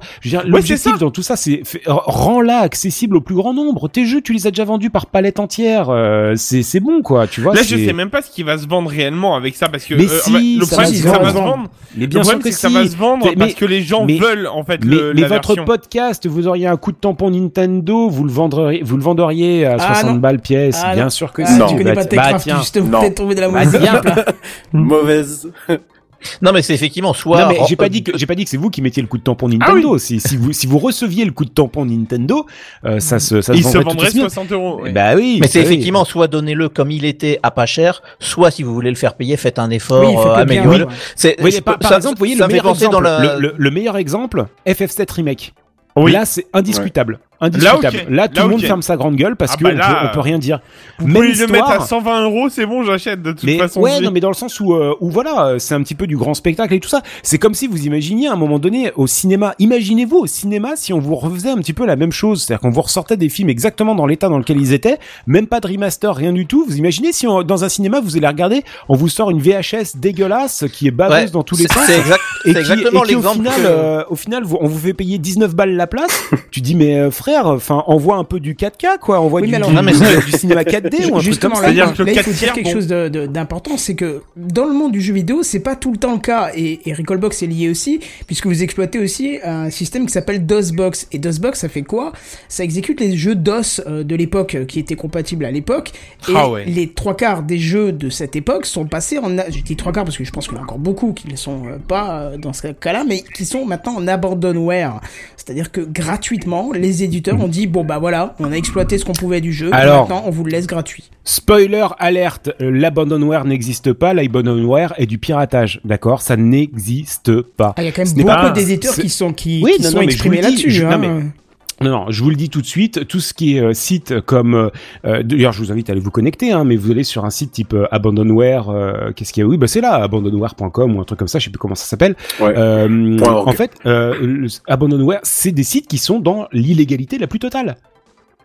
Alors, je suis désolé de vous l'apprendre, mais si vous regardez chacune des fiches des logiciels que vous allez pouvoir télécharger dessus, il y a écrit quoi? En dessous, si toutefois vous êtes l'éditeur ou le propriétaire ou quoi que ce soit, cliquez ici pour faire une réclamation. Donc en fait, qu'est-ce qu'ils font? Ils surfent, on va dire, sur la zone grise en disant, bah, vu que personne s'en, euh, enfin, s'estime être le propriétaire de ce truc-là, bah, du coup, on vous le met euh, gratos. Puis, bah, Mmh. s'il y a quelqu'un qui gueule, on l'enlèvera. Mais, au regard de la loi, c'est interdit. Mais juste, justement, je, je, euh, Fa- Fabrice, je, je, je suis désolé, j'ai pas beaucoup, je suis pas beaucoup intervenu euh, euh, dans l'émission, mais je, je me pose une question par rapport à cette, euh, cette zone grise et cette zone d'illégalité. C'est-à-dire que euh, tu- toi et ton équipe, vous faites quand même un, un système qui permet donc euh, l'émulation de jeu, donc qui présuppose que quelque part on va aller chercher euh, des ROM quelque part, d'accord, sans en préciser la nature. Euh, Ou alors, que- sinon, tu peux aussi les dumper chez toi comme un grand aussi, hein. Moi, j'ai une, j'ai une mais- collection de, de, de, de près de 450 jeux PlayStation. J'ai passé à peu près 8 week-ends entiers à les ripper euh, un à un. Euh, j'avais mis, euh, euh, je devais avoir quatre lecteurs DVD euh, côte-côte euh, branchés en USB et, euh, et je les faisais comme ça à, à la volée pour pouvoir les encoder et avoir les fichiers ISO Ça met combien de temps sur, Juste un euh, savoir. oh, c'est pas très long, mais x 450, euh, ça commence à, Ouais, ça commence à, à monter, piquer. je pense. ouais, hein. ça commence à monter Ouais. un petit peu. Ouais, tu parce que vois, même si c'est une ou deux minutes, déjà rien que ça, c'est Ouais, énorme. c'est Enfin surtout- voilà. surtout Mais- le, mais le côté techniquement, ultra ça- redondant, ça- ça c'était marche, chiant, le- à mort. Donc le juste fait- pour terminer, je voudrais juste Ouais. terminer la- la- ma question et on pourra redébattre de ça après. Euh, non, il y a pas de souci. Euh, je, je, je, je voudrais faire en fait l'analogie avec euh, un logiciel qui s'appelle YouTube-DL, qui est un petit logiciel qui est très pratique, qui permet de notamment de, de, de ripper, enfin de d'aller télécharger des, euh, des vidéos sur YouTube et pas que sur, sur YouTube. Euh, Est-ce que alors eux ils se sont fait interdire, je crois, leur GitHub. Il y a eu toute une histoire, toute une affaire et tout ça. Ils ont fini par ressurgir ailleurs et tout ça mais ils se sont fait interdire. Est-ce que toi justement t'as pas hum, t'as pas cette peur qu'un jour il euh, y a pas quelqu'un, euh, que ça soit un gouvernement ou autre, qui mette le nez dans, dans, dans ces histoires-là pour défendre Recallbox ne permet pas d'extraire des ROM. Je suis d'accord, mais Recallbox ne, ne, ne, ne, ne contrecarre pas certains systèmes de sécurité. Oui, ce serait interdire le lecteur cassette, ce serait interdire le lecteur comme, si, CD. c'est comme euh. si, c'est comme si tu étais en train de demander à VLC, oui, mais VLC, vous avez pas peur avec les graveurs DVD là Vous vous rendez compte ah mais quand non, même parce d'accord, que mais je pose la question parce que Ah c'est oui, quand même mais, monnaie euh, courante. Non, non, mais c'est il y quand a, même non, non, mais il y a monnaie aucun problème. Non, non, mais en fait, ce qu'il faut, ce qu'il faut juste, encore une fois, c'est pour ça que je fais toujours l'analogie avec euh, avec euh, VLC parce que peut-être que les gens comprennent un peu mieux comme ça. Mais est-ce que vous iriez voir VLC en vous disant mais euh, pas peur quand même avec Bah le bien MP3 sûr là machin euh, Parce que quand même, MP3, mais VLC, ils vont dire, mais frère, mais euh, extrais-les tout seul, tes MP3. Enfin, qu'est-ce que tu veux surtout nous casser surtout les que le MP3 maintenant est, est libre de droit, donc euh, tout va bien pour, euh, pour le MP3. Euh, ouais, Oui, alors le format, j'ai- pas pas trop, le j'ai pas trop suivi là-dessus, mais euh, mais pour moi quand je parle de MP3, Si, si, vous aurez compris, hein, c'est des, Mm. des- Ouais, des- ouais, peu, importe des fichiers musicaux quoi. Mm. Euh, peu importe la technologie que vous utilisez, parce que Mm. euh, quand bien même la, la technologie en tant que telle est propriétaire ou pas, euh, reste que l'œuvre en tant que telle que vous allez Oui, euh, pas, extraire va, va, va avoir également euh, une, une, une valeur juridique également. Euh, nous, on- encore une fois, nous sommes un player de ROM. Nous sommes un, un lecteur de ROM. Donc après, euh, charge aux gens soit de les extraire eux-mêmes, soit de les acheter. Il y a aujourd'hui pas mal de ROM qui sont disponibles en digital, donc c'est euh, ça commence à se populariser un petit peu, doucement mais sûrement. Encore une fois, souvenez-vous aussi, bordel, le MP3, combien d'années il a fallu avant qu'on commence un temps soit peu à avoir une offre légale à peu près convenable? Ouais, je peux vous dire qu'en effectivement, deux- en 2021, en 2021, on n'arrive pas Parce qu'on en encore à parlait la dans cheville. Techcraft encore. Non mais attendez, en 2021, on n'arrive toujours pas à la cheville de, du contenu qui était proposé par Emule fin des années 90 quoi. Bah, ça, je voulais hein. poser une question aussi. Non, c'était pas une question, là, c'était juste une remarque. C'est effectivement, on en parlait dans, dans Gamecraft euh, il y, a, il y a quelques années, euh, qu'il n'y avait pas d'offre légale pour la musique. Oui, oui, Mais, mais oui, non, mais même aujourd'hui, l'offre elle est honteuse. L'offre elle est honteuse. Enfin, moi j'étais un des Bah, on te verrouille, à- on te verrouille dans un système de toute façon, donc elle est Ouais, et de puis, toute puis au-delà, de, au- ça, c'est vrai que il y en a un petit peu marre de cette euh, de cette division, on va dire, euh, ce morcellement de des offres pour faire en sorte que bah pour que tu puisses écouter ta musique d'une manière générale, il faut que tu t'abonnes à 18 services différents quoi. Oui, oui. C'est ça. Et c'est et ça c'est au bout d'un moment c'est Bah, insupportable. c'est le problème, c'est que l'offre arrivée par les privés, donc. euh. mais oui, mais pourquoi Pourquoi elle est arrivée par les privés? Parce que à un moment donné, on n'a pas tapé du poing assez fort sur la table. À un moment donné, quand on a tous euh, commencé à essayer de proposer fin des années 90 la licence globale. Il n'y a, a pas grand monde qui se souvient de ça. La Ouais, licence si. globale, je vous rappelle que la licence globale, pour ceux qui, euh, pour ceux qui n'ont pas suivi, la licence globale, c'était quelque chose qui était entre autres proposé par la Quadrature du Net, euh, qui, euh, qui proposait euh, tout simplement de venir apposer une taxe euh, globale à tous les utilisateurs d'Internet en France. Donc cette taxe-là, vous la multipliez directement par quasiment 20 millions d'utilisateurs euh, à travers la France, et donc qui était à peu près aux alentours de 5 euros par foyer. 5 euros par ligne Internet. D'accord? Et pour 5 euros, il n'y avait plus, on va dire, de, problème de droit d'auteur sur les internets. Il n'y avait plus. Il n'y avait plus. Il y avait plus. Tout ça, c'était maintenant, on fermait les yeux, il n'y avait plus d'Adopi, il n'y avait plus de contrôle, il n'y avait plus rien. C'était la licence globale. Euh, c'était le projet qu'on avait. Et là, vous allez me dire, bah, mais ça, ça peut pas marcher comme ça. Réfléchissez bien. 5 euros par mois, par foyer, multiplié par le nombre de mois, multiplié par le nombre d'années, Oui, mais là, on pourrait faire une émission complète là-dessus parce que c'est pas un système euh, qui est, euh, qui est euh, équilibré. C'est-à-dire qu'il serait Mais- juste, mais pas forcément équilibré par rapport aux écoutes et ainsi de suite. Ce serait trop compliqué de faire quelque Ouais, chose puis de, là- de viable. Et puis là, le problème est pas exactement le même avec Mais le non, box mais- et le rétro gaming, c'est que avec le rétro gaming, on parle de contenu culturel inaccessible aujourd'hui. Et c'est tout, c'est d'ailleurs l'un des problèmes qu'on soulève aussi. Mais je pense que tous les, de toute façon, enfin, c'est vrai que si on va sur cette voie-là, tous les problèmes sont à soulever en même temps. Et c'est intéressant, vous voyez, ce genre d'émission parce qu'on est, on, soulève justement ce genre de questions qu'on n'aurait pas l'occasion de soulever euh, euh, régulièrement. Et, euh, et c'est vrai que il faut qu'on arrive à, se poser tous autour d'une table pour, euh, pour essayer de définir les contours de tout ça. Mais euh, de toute façon, maintenant, il y a des chemins qui ont été pris bien à l'opposé de cette, de, de, de ces projets de licence. Donc, à mon avis, ce sera, à mon avis, mort et enterré pour, pour plusieurs décennies. Mais, euh, mais en tout cas, c'est à garder dans un coin de sa tête qu'il y a des alternatives possibles. Ouais, pour les contenus accessibles, je suis d'accord que c'est un peu enterré, mais par contre, pour les contenus inaccessibles, j'étais en train d'en parler dans le chat. Moi, ça me faisait penser à la loi sur les livres indisponibles qui a été passée il y a je entre 5 et 10 ans, je me souviens plus trop en France, où en gros, si un livre était indisponible en librairie parce qu'il est plus édité, parce que natati tatata, on pouvait finalement finir par le rendre accessible en dématérialisé. Et, et ça, c'était une de, une loi qui est passée en, euh, donc au législatif en France et qui, est, qui a permis d'éviter justement l'indisponibilité euh, des, des livres. Et je pense que c'est une question qui va se poser sur tous les contenus culturels. Euh, alors, le, je lance pas le débat est-ce que le jeu vidéo est un contenu culturel parce que j'aimerais bien finir avant minuit. Mais Ah, mais de toute façon, la mais question voilà, se pose question pas. qui va La se question se pose pas. Il y a des images, il y a du son, il y a des scénarios. La question Un se contenu enfin, culturel, le- oui. Après, c'est est-ce que c'est de l'art euh, là ou une industrie là La question se pose. Mais Mais, euh, mais, mais, mais non, culturel, je dirais que ça, mais absolument. Absolument que non. Enfin, je veux dire, la, la question ne se pose même pas. Enfin, je veux dire, euh, c'est- c'est- ça voudrait dire que le jeu vidéo ne serait qu'une œuvre, euh, qu'un produit mercantile. mais en tout cas, voilà, c'est c'est quelque Bah, chose qui c'est va se plus un produit mercantile que d'autres. Ah bah Maintenant, la musique dans l'absolu hein. aussi, c'est un produit mercantile. Pardon vois, c'est pas... Pour moi, la, la, la musique dans l'absolu aussi, c'est un produit mercantile. Tu vois, c'est. Ah bah à ce moment-là, il y a plus il y a plus grand chose de culturel alors hein, parce que franchement euh, des Non, mais des, des, des œuvres de bienfaisance qui ont été faites de manière totalement bénévole, il y en a pas beaucoup hein. J'ai jamais dit que c'était pas un produit culturel. J'ai défendu que sur la question de produit culturel, il n'y avait pas de, de- trop de discussion. Oui, effectivement, c'est ce que tu dis. Il y a, il y a du, graphisme, du gameplay. Enfin, il y, a, il y a plein de trucs culturels, ça se discute pas. Est-ce que le jeu vidéo c'est plus une industrie ou plus euh, un truc artistique? Là, par contre, pour moi, ça, se- ça, ça se discute. Euh, oui, après le problème c'est que de toute façon, l'art se discute. Oui, c'est d'ailleurs. Quand, tu sais quand tu que quand tu sais que est considéré comme œuvre d'art un mec euh, qui pisse sur un crucifix, voilà, fin de, Ouais, la- là, fin de c'est la un large discussion. débat qui dépasse. Ouais, Bah oui, ouais, non, mais voyez ce que non mais voyez ce Là, que je très c'est c'est que je pense qu'à mon avis, il y a- c'est des c'est des lignes qui sont très subjectives en Bien réalité, sûr. tu vois, c'est euh, c'est c'est à la vie de chacun. Mais c'est pour ça pas que c'est si ce que je voulais dire. Est-ce qu'il peut y avoir alors la vraie la vraie question, est-ce qu'il peut y avoir une définition de l'art? Non, et c'est d'ailleurs Vous pour avez euh, même la définition. Copie double, les amis. Je ramasse les copies à la fin de cette émission. Euh, je suis pas là. J'ai mince. Bon, dis-moi, Fabrice, est-ce qu'on peut se retrancher un petit peu sur le, le, le projet Mais bien lui-même sûr. Je voudrais juste revenir sur un point parce que c'est vrai qu'on évoque depuis le début. Je suis encore sur la section matérielle. Hein, je suis désolé, je reviens un peu là-dessus parce qu'il y a des choses que je pense importantes à, à préciser. Euh, Raspberry Pi, c'est très Ouais. c'est très moche un Raspberry Pi. Et justement, ce qui est intéressant, je crois que Kubi euh, le, le fait aussi. euh, c'est des petits boîtiers euh, qui reprennent les formes des consoles.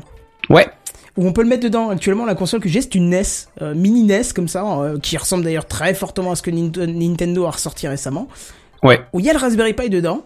Et euh, donc ça permet d'avoir pas un objet disgracieux posé devant sa télé où tout le monde te dit oh, qu'est-ce que tu fais avec ton électronique là? Non, c'est une belle console, euh, très très bien finie, magnifique, euh, vissée, tout ce qu'il faut.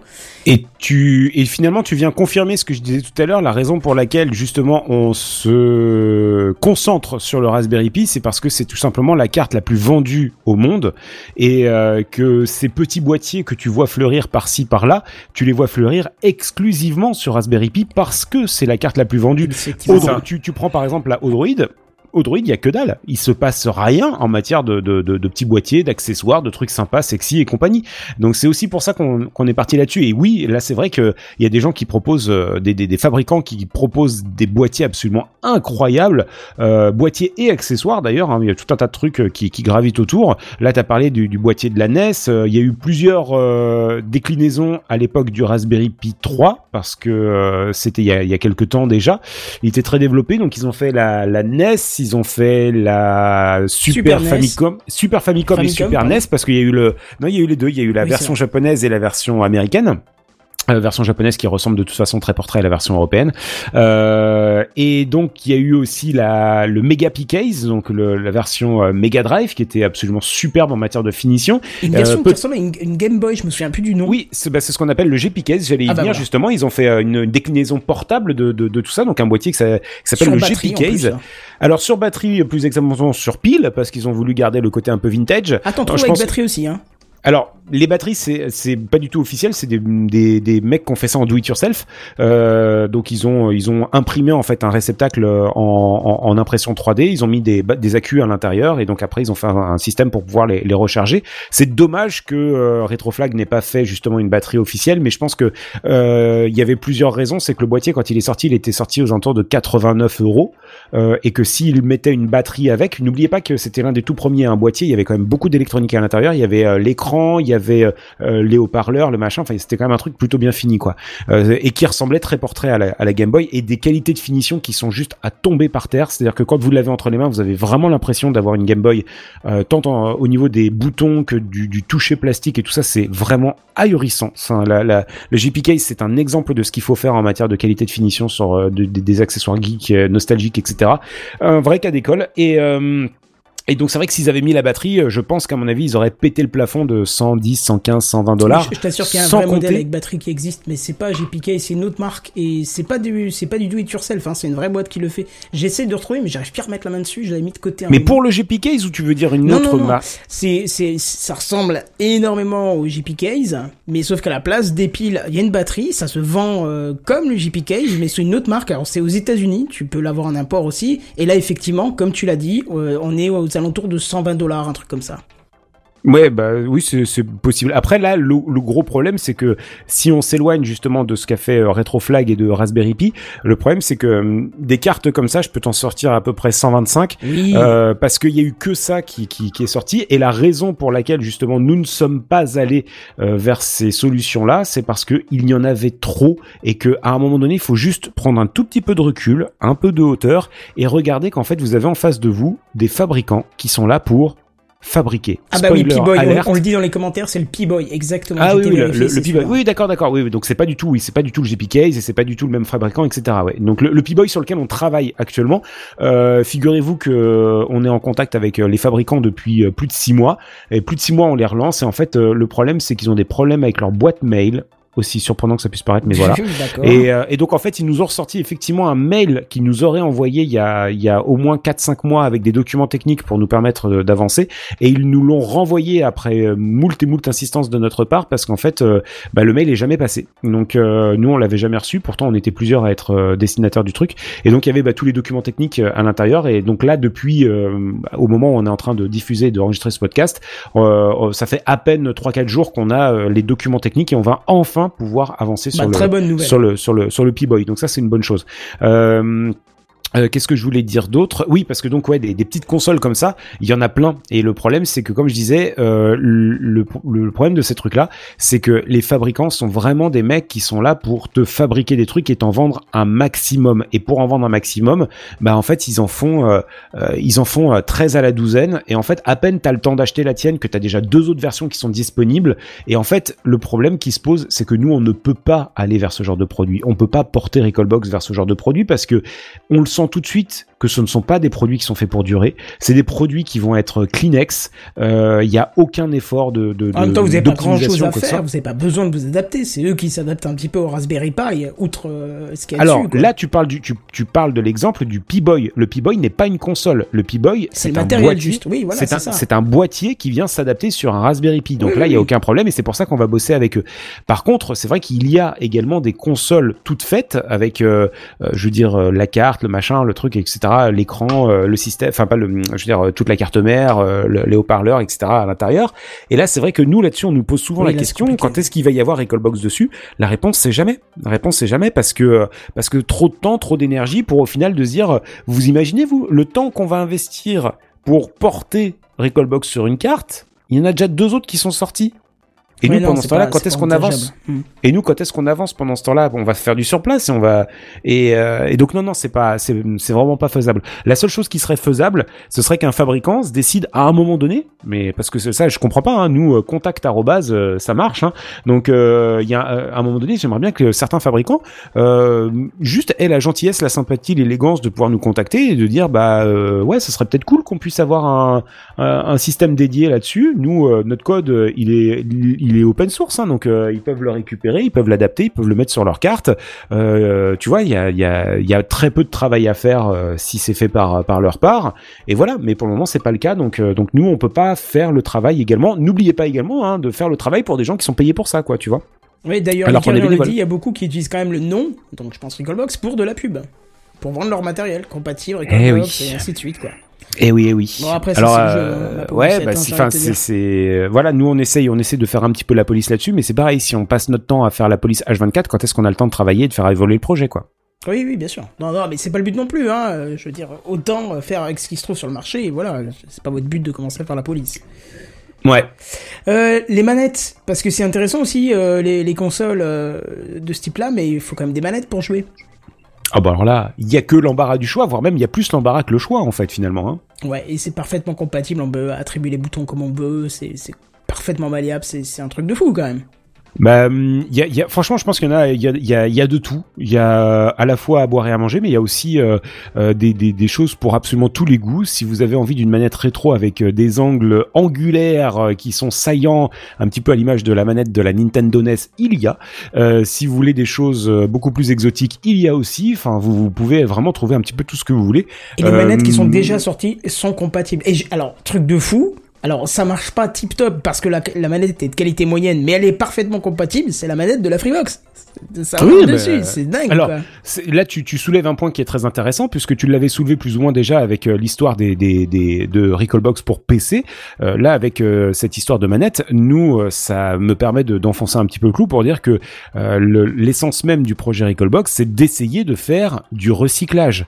C'est-à-dire que avant de partir dans des dépenses, par exemple 40 balles la manette, 50 balles le Raspberry Pi, euh, 40 balles le boîtier, machin, enfin tu Et vois, la ligne, si on- tu veux qu'elle qu'elle tienne le coup. on n'est pas là, on n'est pas là pour vous faire claquer du pognon, ok? Euh, On est là pour vous rendre le, le- le système le plus accessible possible. Donc, si dans un premier temps vous voulez jouer avec des manettes euh, Freebox parce que ça vous fait économiser 40 balles pièce, etc., grand bien vous en fasse, il y a aucun problème. Et au contraire, au contraire, si ça peut leur donner une vie, parce que je voudrais bien connaître le pourcentage de gens qui ont utilisé une manette de Freebox avec une Freebox, je serais très curieux déjà de le savoir. Et, euh, et surtout, bah, ça peut, ça peut vous permettre effectivement de pouvoir avoir aussi des manettes d'appoint quand vous avez des potes qui passent et tout ça. Donc, euh, exactement le cas d'utilisation. C'est vraiment t'es pile poil dedans, quoi. C'est ça, c'est exactement ça, ouais. Parce qu'on peut monter euh, jusqu'à nous, 5 nous, en on- plus. Nous, on a, alors même beaucoup plus, hein, parce qu'on commence à être compatible avec d'autres émulateurs qui peuvent gérer jusqu'à 10 manettes. Ah, Euh, donc, euh, donc ouais, ouais, ça, bah, il y a des systèmes, coucou la Saturn, qui, euh, qui étaient capables de gérer jusqu'à jusqu'à 10 players. N'oubliez pas les tournois de Bomberman à 10. Euh, ça, Ah, la Saturne, je l'ai encore, hein, celle-ci. Eh Ça ouais. me parle, ça. Mais moi, je l'aime, moi. Je... Elle est dans mon, elle est dans le garage. Ouais. eh ben, elle est bien là-bas. Rip, rip, petite Saturn partie trop tôt. Ah ouais, ça, j'avoue. Moi, je me souviens, euh, c'est sur celui-là que j'ai fait mes plus grosses parties, quoi. La Bon, Saturn, bah c'était euh, c'était Sega. Hein, euh, de toute façon, après euh, après 18 échecs commerciaux, euh, tout le monde les a regardés avec leur Saturn et leur Dreamcast. Ils ont fait mes frères, mais plus jamais je te lâche un centime. La vie de ma mère, tu m'as pris tout mon pognon avec, le, avec le Mega CD1, le Mega CD2, la 32X et la Game Gear. Mais frère, mais plus jamais je te lâche un seul centime de ma vie. C'est mort et enterré ton histoire. Donc C'est euh, dommage. tout- bah oui, mais c'est dommage, c'est vrai parce que, mais en même temps, je pense que c'est un petit peu, euh, c'est un petit peu mérité entre guillemets parce qu'ils se sont moqués des joueurs avec le Mega CD et la 32X. Euh, honnêtement, la Game Gear, j'irai pas jusqu'à dire là-dessus, mais la Game Gear n'était pas non plus une bonne console. Euh, ou en tout cas, la console était bien, mais les jeux dessus, honnêtement, n'étaient pas du tout au niveau. Ils avaient pas du tout le niveau, ne serait-ce que d'une Game Boy. Il faut quand même être honnête. Je veux dire, trouvez-moi un jeu qui arrive, ne serait-ce que à l'orteil. Je vous parle même pas de la cheville, mais de l'orteil d'un Zelda. Vraiment.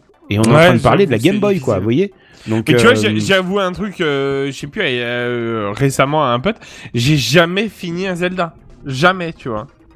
J'ai jamais joué même à un Zelda. Je je viens d'acheter le dernier. c'est- là. c'est- c'est à c'est à ce moment-là, c'est à ce moment-là, il faut que je rage quit le, le, le podcast. Comment ça se passe Non, mais mais, on, mais peut le latter. On peut le latter généreusement. Tu peux, mais on signera pas le chèque. Hein, donc, euh. Incroyable. Moi, je voudrais te Non, dire mais, quand même un ouais. truc. Pourquoi je suis passé à Recallbox? Comment j'ai découvert Recallbox et pourquoi je l'ai encore? Euh, pour, euh, pour les, les vieux auditeurs de Techcraft euh, le savent, il y a un jeu que j'affectionne particulièrement sur la PlayStation qui s'appelle euh, euh, Super Puzzle Fighter 2. Euh, certains de, de co-animateurs Le- ont déjà eu euh, l'occasion de jouer. euh, Le jeu préféré de, de Digital Lumberjack d'ailleurs. Ah bah, euh, je comprends. C'est un jeu Non, qui non, m'a en fait, en c'est un troll. hein. Il, le, l'époque. il le déteste Ah bon parce qu'on on lui met sa race. euh, à chaque à chaque fois qu'on se voit, on a euh, on a un, un rituel, c'est qu'on se fait des tournois justement de, Ah bah, de, Super Puzzle plaisir, Fighter. Et c'est le c'est c'est un jeu dans lequel il ne comprend rien, mais sauf que par contre, respect à lui, c'est qu'il persiste. Il ne comprend rien, il est excessivement mauvais. En plus, il est très mauvais joueur, et donc euh, donc il ne lâche pas l'affaire.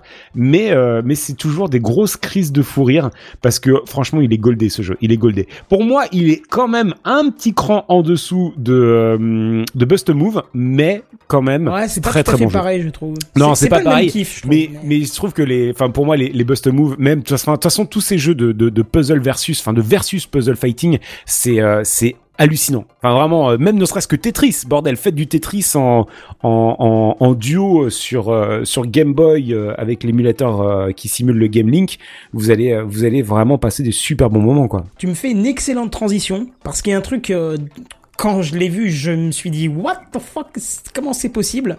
Vous faites du multijoueur. Alors du Alors- multijoueur pas, euh, je parle deux gens l'un à côté de l'autre avec deux manettes sur la même console, via le net. Alors, il faut savoir un truc, c'est que euh, c'est vrai qu'on a peut-être un petit peu euh, failli à tous nos devoirs, on n'a pas bien présenté Recallbox. Recallbox, c'est tout simplement le meilleur du rétro et du néo. C'est le meilleur du rétro gaming et de ce qui se fait aujourd'hui. C'est-à-dire le rétro gaming, on va pas revenir dessus, on en a parlé tout à l'heure, les vieux jeux, les vieux pixels, ça bave dans tous les sens, etc. Mais avec l'intégration Ça saigne des yeux technologie, et quoi. oui, oui, non, mais enfin, oui, ce que je voulais dire. En tout cas, c'est euh, l'orgie de pixels, etc. Tout le monde sait à peu près ce que c'est que le, le rétro gaming.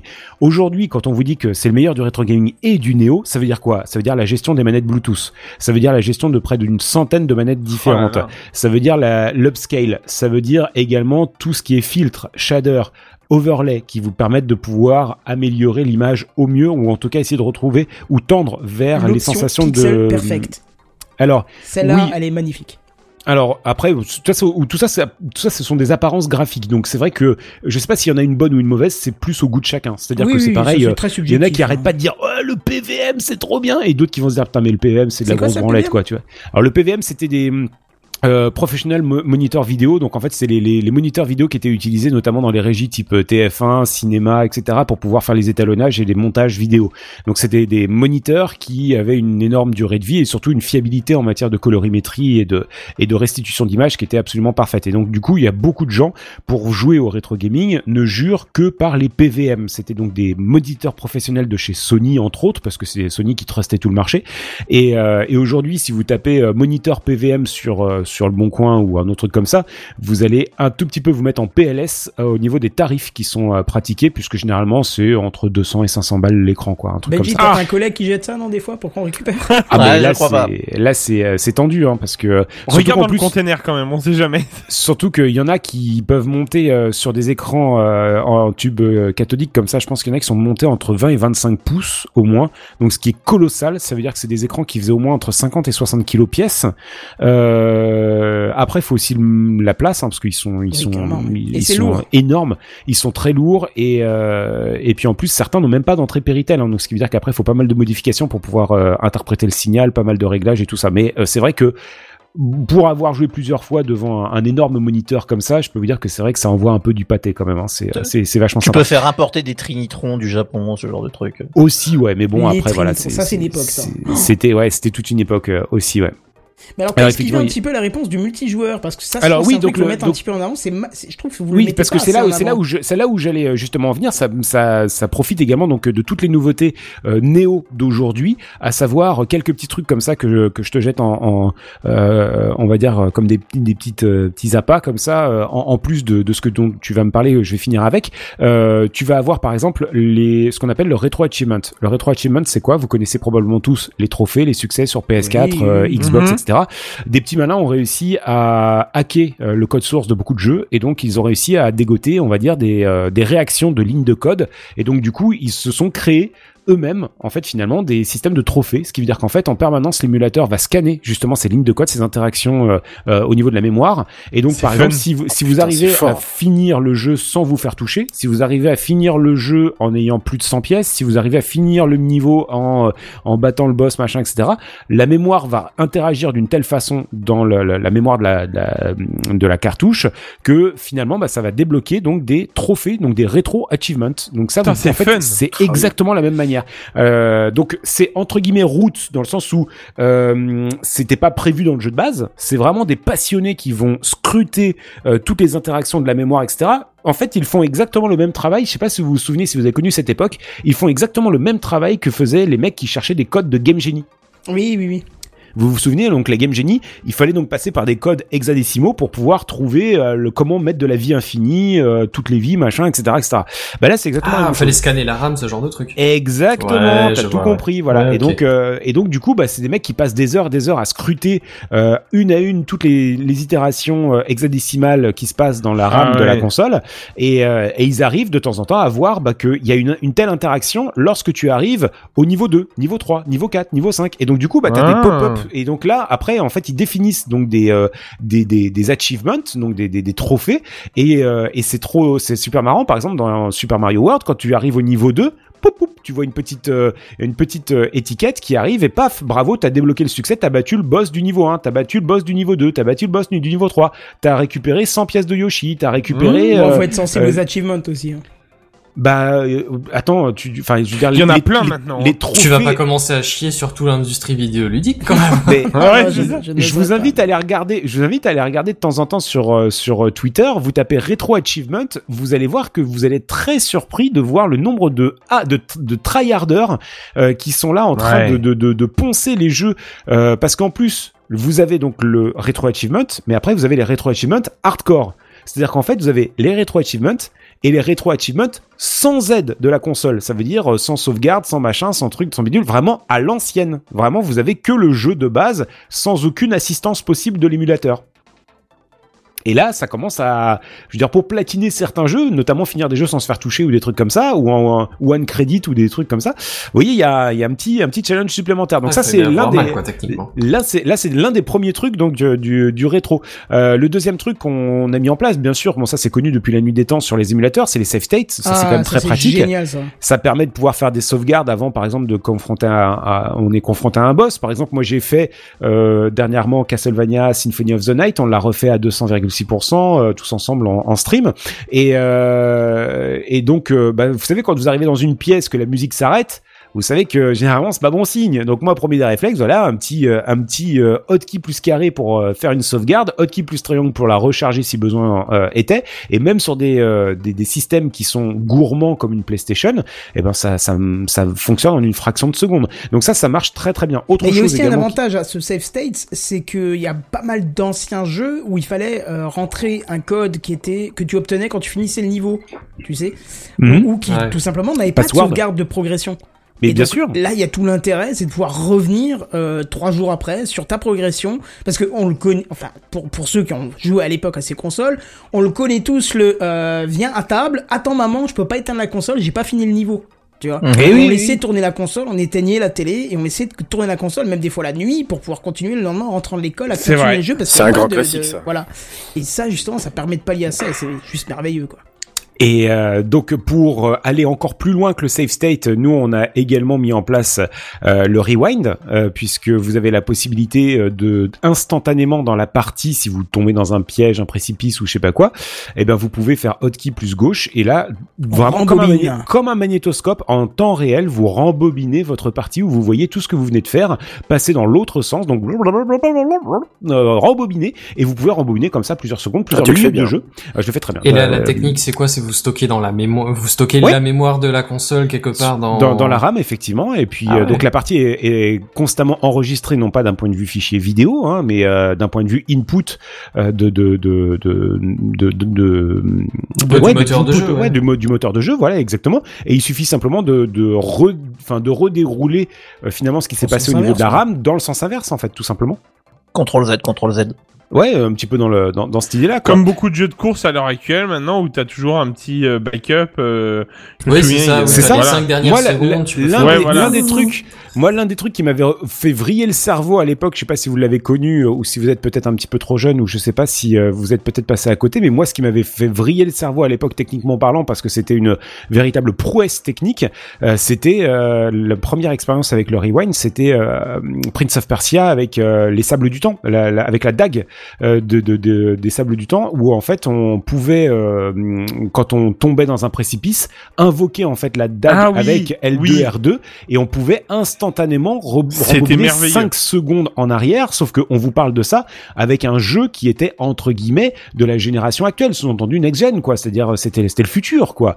Et alors ça les euh, le- dans dans, dans euh, alors c'était donc le Prince of Persia sur PlayStation 2 et c'était donc euh, alors peut-être euh, corrigez-moi dans le dans le chat mais ça devait être un truc genre les, les sables du temps ou un truc comme ça je crois Oui, euh, c'est ça, c'est le s'appelait. sable, la dague, de- oui, avec la dague. Avec oui, la dague, sables- les sables ouais, du les temps, sables ouais. du temps, ouais. Ouais, ouais. Et, euh, et c'était euh, c'était déjà euh, vraiment époustouflant de voir ça à l'époque. Après, on l'a vu dans plein d'autres jeux, dans Burnout, dans des dans dans dans, dans des jeux de de, de course, de de machin, etc. Ça a été usé, utilisé et usé euh, jusqu'à la moelle. Mais c'est vrai que c'est toujours plaisant de, de pouvoir euh, replonger dans ce genre de de, de technique, quoi. hein.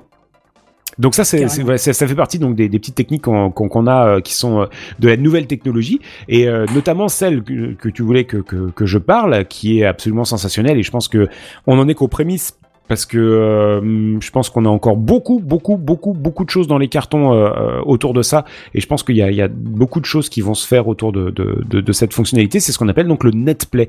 Donc euh, vous êtes euh, tous d'accord autour de cette table pour dire que euh, ce qui était euh, le sel même, l'essence même des jeux vidéo de l'époque, c'était le multijoueur et surtout le multijoueur bah, local, quoi, de se, se retrouver. L'un côté de l'autre, effectivement. Bah voilà, Ah ouais, le les manettes. Ça, c'était vraiment très bien, ouais. Oh là là, tu viens à la maison, j'ai acheté une Play, ou tu viens à la maison, j'ai acheté une Super Nintendo. Ouais. Ça, c'était. C'était, euh, On l'a c'était tous fait nos le, petits copains comme ça à l'époque. Hein. c'était le feu quoi. Alors moi j'ai c'est pour ça que quand euh, quand j'entends des gens qui me disent ouais mais le jeu vidéo isole etc. Moi j'ai pas cette expérience là. Pour moi le jeu Non, vidéo non, euh, non, quoi. pas. Je crois Le même que vidéo. le jeu vidéo, je l'ai découvert comme ça, moi. Euh, Mais, euh, grâce à un pote qui sûr. qui Mais m'invitait. nous on a on a une N64. et puis surtout le gros avantage qu'on avait aussi par rapport aux jeunes d'aujourd'hui, euh, c'est que nous on avait euh, on avait un truc du style je sais pas on je sais pas je te dis une bêtise euh, tu devais aller chez un pote parce que vous alliez à la piscine ensemble ou je sais pas quoi. Mm. Euh, sa mère elle avait un peu de retard elle faisait des courses ou machin. En un quart d'heure on avait le temps de faire trois parties. Aujourd'hui en un quart d'heure t'as même pas le temps de faire la mise à jour.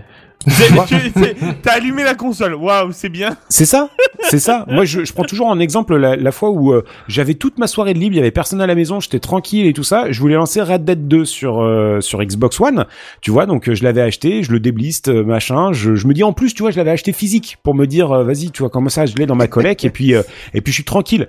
Mais euh, déjà, déjà, je l'allume, j'allume ma Xbox One. Ça devait faire 14 ans que je l'avais pas allumé. Donc Elle euh, a elle toussé au démarrage. mais c'est ça, elle a toussé au démarrage, elle a fait oh là là, version 1.2 bêta, qu'est-ce qui se passe? On est à la version 18 là, qu'est-ce qui se passe? Donc euh, du coup, euh, je me suis tapé euh, quasiment une demi-heure de mise à jour, plus après une fois qu'elle avait fini sa mise à jour parce que bien sûr, tu ne peux pas faire, tu ne peux pas installer le jeu si ta console n'est pas à jour et euh, et une fois que le jeu tu veux le lancer, bah non, tu peux pas le lancer parce qu'il faut l'installer sur la console, sauf que quand tu l'installes, il dit ah oui, mais alors frère, j'ai j'ai à peu près 74 gigas à télécharger de, de fichiers d'update et au final en une heure et demie, le- j'ai toujours pas pu lancer le jeu, véridique. Ouais, et encore, J'avais il y une anecdote comme ça beau, qui toi. était un peu triste aussi. C'était l'époque de GTA V, je l'avais préco, donc je le reçois par Amazon. Bon, l'enveloppe est vide, très bien, pas de problème, ok, ma soirée est foutue. Je retourne en acheter deux jours après, donc là je le trouve, je suis content. En plus c'était la galère pour le trouver et tout. Je faisais tous les magasins spécialisés, je le trouvais pas. Finalement je l'ai trouvé chez Auchan, ils avaient une pile, la Tour Eiffel, pas pareil, tu vois. Donc je rentre à la maison, très bien. Je mange, je dis très bien, on va en profiter bien comme il faut. Je mange. Le jeu, deux DVD, si je me souviens bien. Donc un DVD à installer, l'autre DVD c'était pour jouer. Tu mets le premier DVD, t'installes, tu te dis, allez, combien de temps? Il fallait une heure. Tu dis, bah, très bien, une heure. Le jeu termine de s'installer, je commence à le lancer, et là, mon petit, qui était vraiment petit à l'époque, pleure parce qu'il était en train de faire ses dents, du coup, j'ai pas joué. Et j'aurais pu jouer, tu vois, dans, dans, dans, dans cette de l'instantané qu'il pouvait y avoir le temps, bah, c'est effectivement, tu mettais la console, tu, tu la branchais, tu foutais la cartouche, paf, c'était parti. Là, putain, quel enfer, quoi. Ouais. Quel enfer. Et c'est encore le cas aujourd'hui, comme tu dis. Malheureusement, d'autres- D'autres jeux. Hmm. Malheureusement, Le, le malheureusement. truc, je me demande, en fait, euh, finalement, est-ce que ça vaut pas plus le coup de pas euh, connecter Avoir de ta- console, non. Non, ouais, ou, tout simplement de pas connecter ta console, en fait. Ouais, mais il y a plein de choses sur lesquelles tu t'as pas accès en matière de. de Et même de- l'install, de, toute façon, t'es obligé de la faire. Ouais, parce que c'est ça, parce qu'en fait, il y a des jeux de toute Online, façon. euh, tu, tu prends par exemple la, la Switch, il y a plein de jeux qui ne veulent pas se lancer si ta console n'est pas à jour. C'est vrai. Tu ah vois, vois, j'ai ouais. même pas regardé, j'avoue, elle est à Si, jour la euh, mienne. si t'achètes euh, un jeu récent et que ta console est, euh, est complètement datée, en fait, on te pousse à faire la mise à jour. Et en grande partie, c'est pas que pour des nouvelles fonctionnalités, mais c'est surtout parce que chaque mise à jour essaye de lutter contre le piratage, etc., etc., quoi, tu vois. Bon, après, généralement, elle se met à jour toute seule si tu l'as connectée au réseau. Donc, euh, Oui, oui, bien sûr, bien sûr. Non, non, mais enfin, euh, ça, la Switch, c'est pas la pire. Hein. Franchement, je peux vous dire que la Switch, c'est quand même plutôt, euh, plutôt soft dans l'ensemble, mais euh, c'est vrai que. Tiens d'ailleurs, La- petite la- question par rapport à la Switch. Comment vous prenez le fait euh, chez Recallbox qui sortent maintenant les, les super les Super Mario, euh, les Zelda, enfin via émulateur hein, intégré à la Switch, ils sortent les vieux jeux quand t'as l'abonnement là, tu, tu les as, t'en as de plus en plus chaque semaine, ils en rajoutent par paquet. Mais je trouve ça bien. Encore une fois, nous, on est là pour euh, plébisciter ce genre de, de solution. Et je vais vous dire que la, première des réactions qu'on peut avoir, c'est ah bah enfin, frère, putain. Moi, je vais vous dire la, la plus grosse surprise que j'ai eue, c'est de découvrir que Nintendo, quand ils ont sorti la mini NES euh, et la mini Super NES à l'époque, n'ont pas créé un store de téléchargement. Oui, c'est vrai que c'était étonnant. hein. Parce Ça, que là, je vraiment dire que là, ils avaient, mais devant eux, c'est même pas un boulevard, c'est une autoroute qu'ils avaient. Une, une deux fois quatre voies libres pour eux. Ils étaient en wheeling, roue arrière, pour faire euh, tout ce qu'ils voulaient en matière de bénéfices et tout ça. Et j'ai pas compris. Mais bordel, s'ils avaient sorti une Super NES sur laquelle tu pouvais télécharger, mettre à disposition à 90 balles, tu sais, un petit peu à 90 centimes, là, tu sais, comme les, les applications iPhone, euh, tous les jeux que tu veux et tout. Mais euh, franchement, mais, mais, mais on laissait des salaires entiers là-dedans. Oui, on laissait des salaires Et entiers. puis vous, vous fermiez boutique, quoi. Bah Enfin, non, non, parce que non, parce que vous avez d'autres parce consoles, que, mais t'as compris. Mais non, non, parce que encore une fois, euh, il faut il faut voir que la nature ayant horreur du vide, c'est que euh, moi je suis convaincu que sur des, des solutions comme ça, tu vas avoir le catalogue Konami, le catalogue euh, Cap- Capcom, le catalogue Nintendo. Par contre, après sur les les euh, les éditeurs tiers qui ont disparu ou qui ont été refusionnés ou rachetés ou absorbés ou euh, machin depuis des années, bah malheureusement leur jeu tu vas pas tu vas pas en entendre parler quoi. C'est vrai. Alors moi, je voudrais venir sur un point, un très très gros point négatif de Recallbox. Et justement, pourquoi je veux venir là-dessus? Pas pour vous faire chier, au contraire, parce que ce point négatif a été éliminé. Et, euh, et pourtant, je l'entends encore euh, de ceux à qui j'avais conseillé Recallbox et, euh, et qui l'ont installé sur, ils ont pris un Raspberry Pi et ainsi de suite. Ah oui, effectivement, on n'est pas revenu sur le multi. On reviendra alors juste Ah oui, après. oui, bah, effectivement. vrai. Mais mais il y avait un énorme point négatif qui a disparu depuis un- une petite année. Tu me corrigeras si je me trompe dans, le, dans la date. C'est qu'à chaque mise à jour majeure, fallait tout réinstaller. Et ça, Ouais. c'était une tannée. C'était vraiment Alors, une tannée. J'ai failli avait- lâcher carrément deux raisons. mon projet. Quoi. Euh, Il y a eu deux raisons. C'est que dans un premier temps, en fait, si vous voulez, c'est un mauvais enchaînement, un mauvais alignement des planètes. Alors, je vous explique. Euh, dans un premier temps, on a donc fait évoluer euh, l'architecture générale de Recallbox, d'accord, parce que euh, le système de fichiers, etc., c'était un vrai bordel à l'é- à l'époque et il fallait absolument qu'on change de, Bah, de- ça avait été de- fait en deux semaines, donc c'est logique au bout d'un moment qu'il va falloir nettoyer un peu tout ça. C'est exactement ça. C'est exactement ça. Voilà. En fait, et là, je pense que tu touches du doigt exactement ce que, là où je voulais en venir. C'est qu'en fait, à- jamais, à aucun moment dans l'histoire du projet, on avait une vision de se dire, ça y est, sur six ans, euh, voilà ce que ça va donner. Bah non, pourquoi? Parce que je veux dire, quand euh, euh, j'ai envie de te dire, l'état d'esprit de Digital Lumberjack, c'est qu'une fois qu'il avait fait sa recall box, il l'a mis sur internet. Ciao les les, ciao les, les, les cassos. Moi, je retourne bosser. euh, J'ai fini mes vacances et voilà. Et c'est quand il s'est rendu compte que euh, il y a eu un, un, un, un vrai engouement autour de son projet, il s'y est intéressé et puis bah bien sûr il l'a pas lâché. Il, il a continué à s'y investir. Il a créé le site internet, il a créé le forum, il a créé le machin, le truc, le bidule. Et puis bah petit à petit, tu vois, ça s'est ça s'est fait comme ça. Mais il n'y a pas eu euh, une volonté de se dire, euh, tiens ça y est, on a lancé un truc, euh, on se projette sur six ans. Tu vois, c'était pas du tout comme ça. Donc à un moment donné. Il a fallu changer l'architecture de gestion des fichiers, donc on est passé ce qu'on appelle en Squash FS, euh, donc dans le dans, dans le système de gestion des, des fichiers à l'interne de, de Recallbox. Euh, donc ça, malheureusement, bah, c'est comme euh, changer une partition de disque dur. Bah malheureusement, euh, quand tu passes du FAT au NTSC ou euh, pardon du FAT au NTFS, NTFS. excusez-moi, ouais, Ah oui. euh, tu, tu, tu es obligé malheureusement de reformater. Hein, T'as pas le choix, c'est comme ça. Donc euh, donc ça, bah hum, pas de bol. hein, il a fallu, il a bien fallu euh, faire ça. Et là, effectivement, ça c'est une erreur peut-être de notre part, c'est qu'on n'avait pas décelé à ce moment-là qu'on allait être confronté à un deuxième problème dans la foulée, c'est que Recallbox a pris en poids, parce que n'oubliez pas, hein, on part d'un système où il y avait 22 consoles qui étaient gérées à la base. Hmm. Aujourd'hui, on en, on en gère 125. Oh bah ça va. Donc le, le, le système d'exploitation a pris en poids.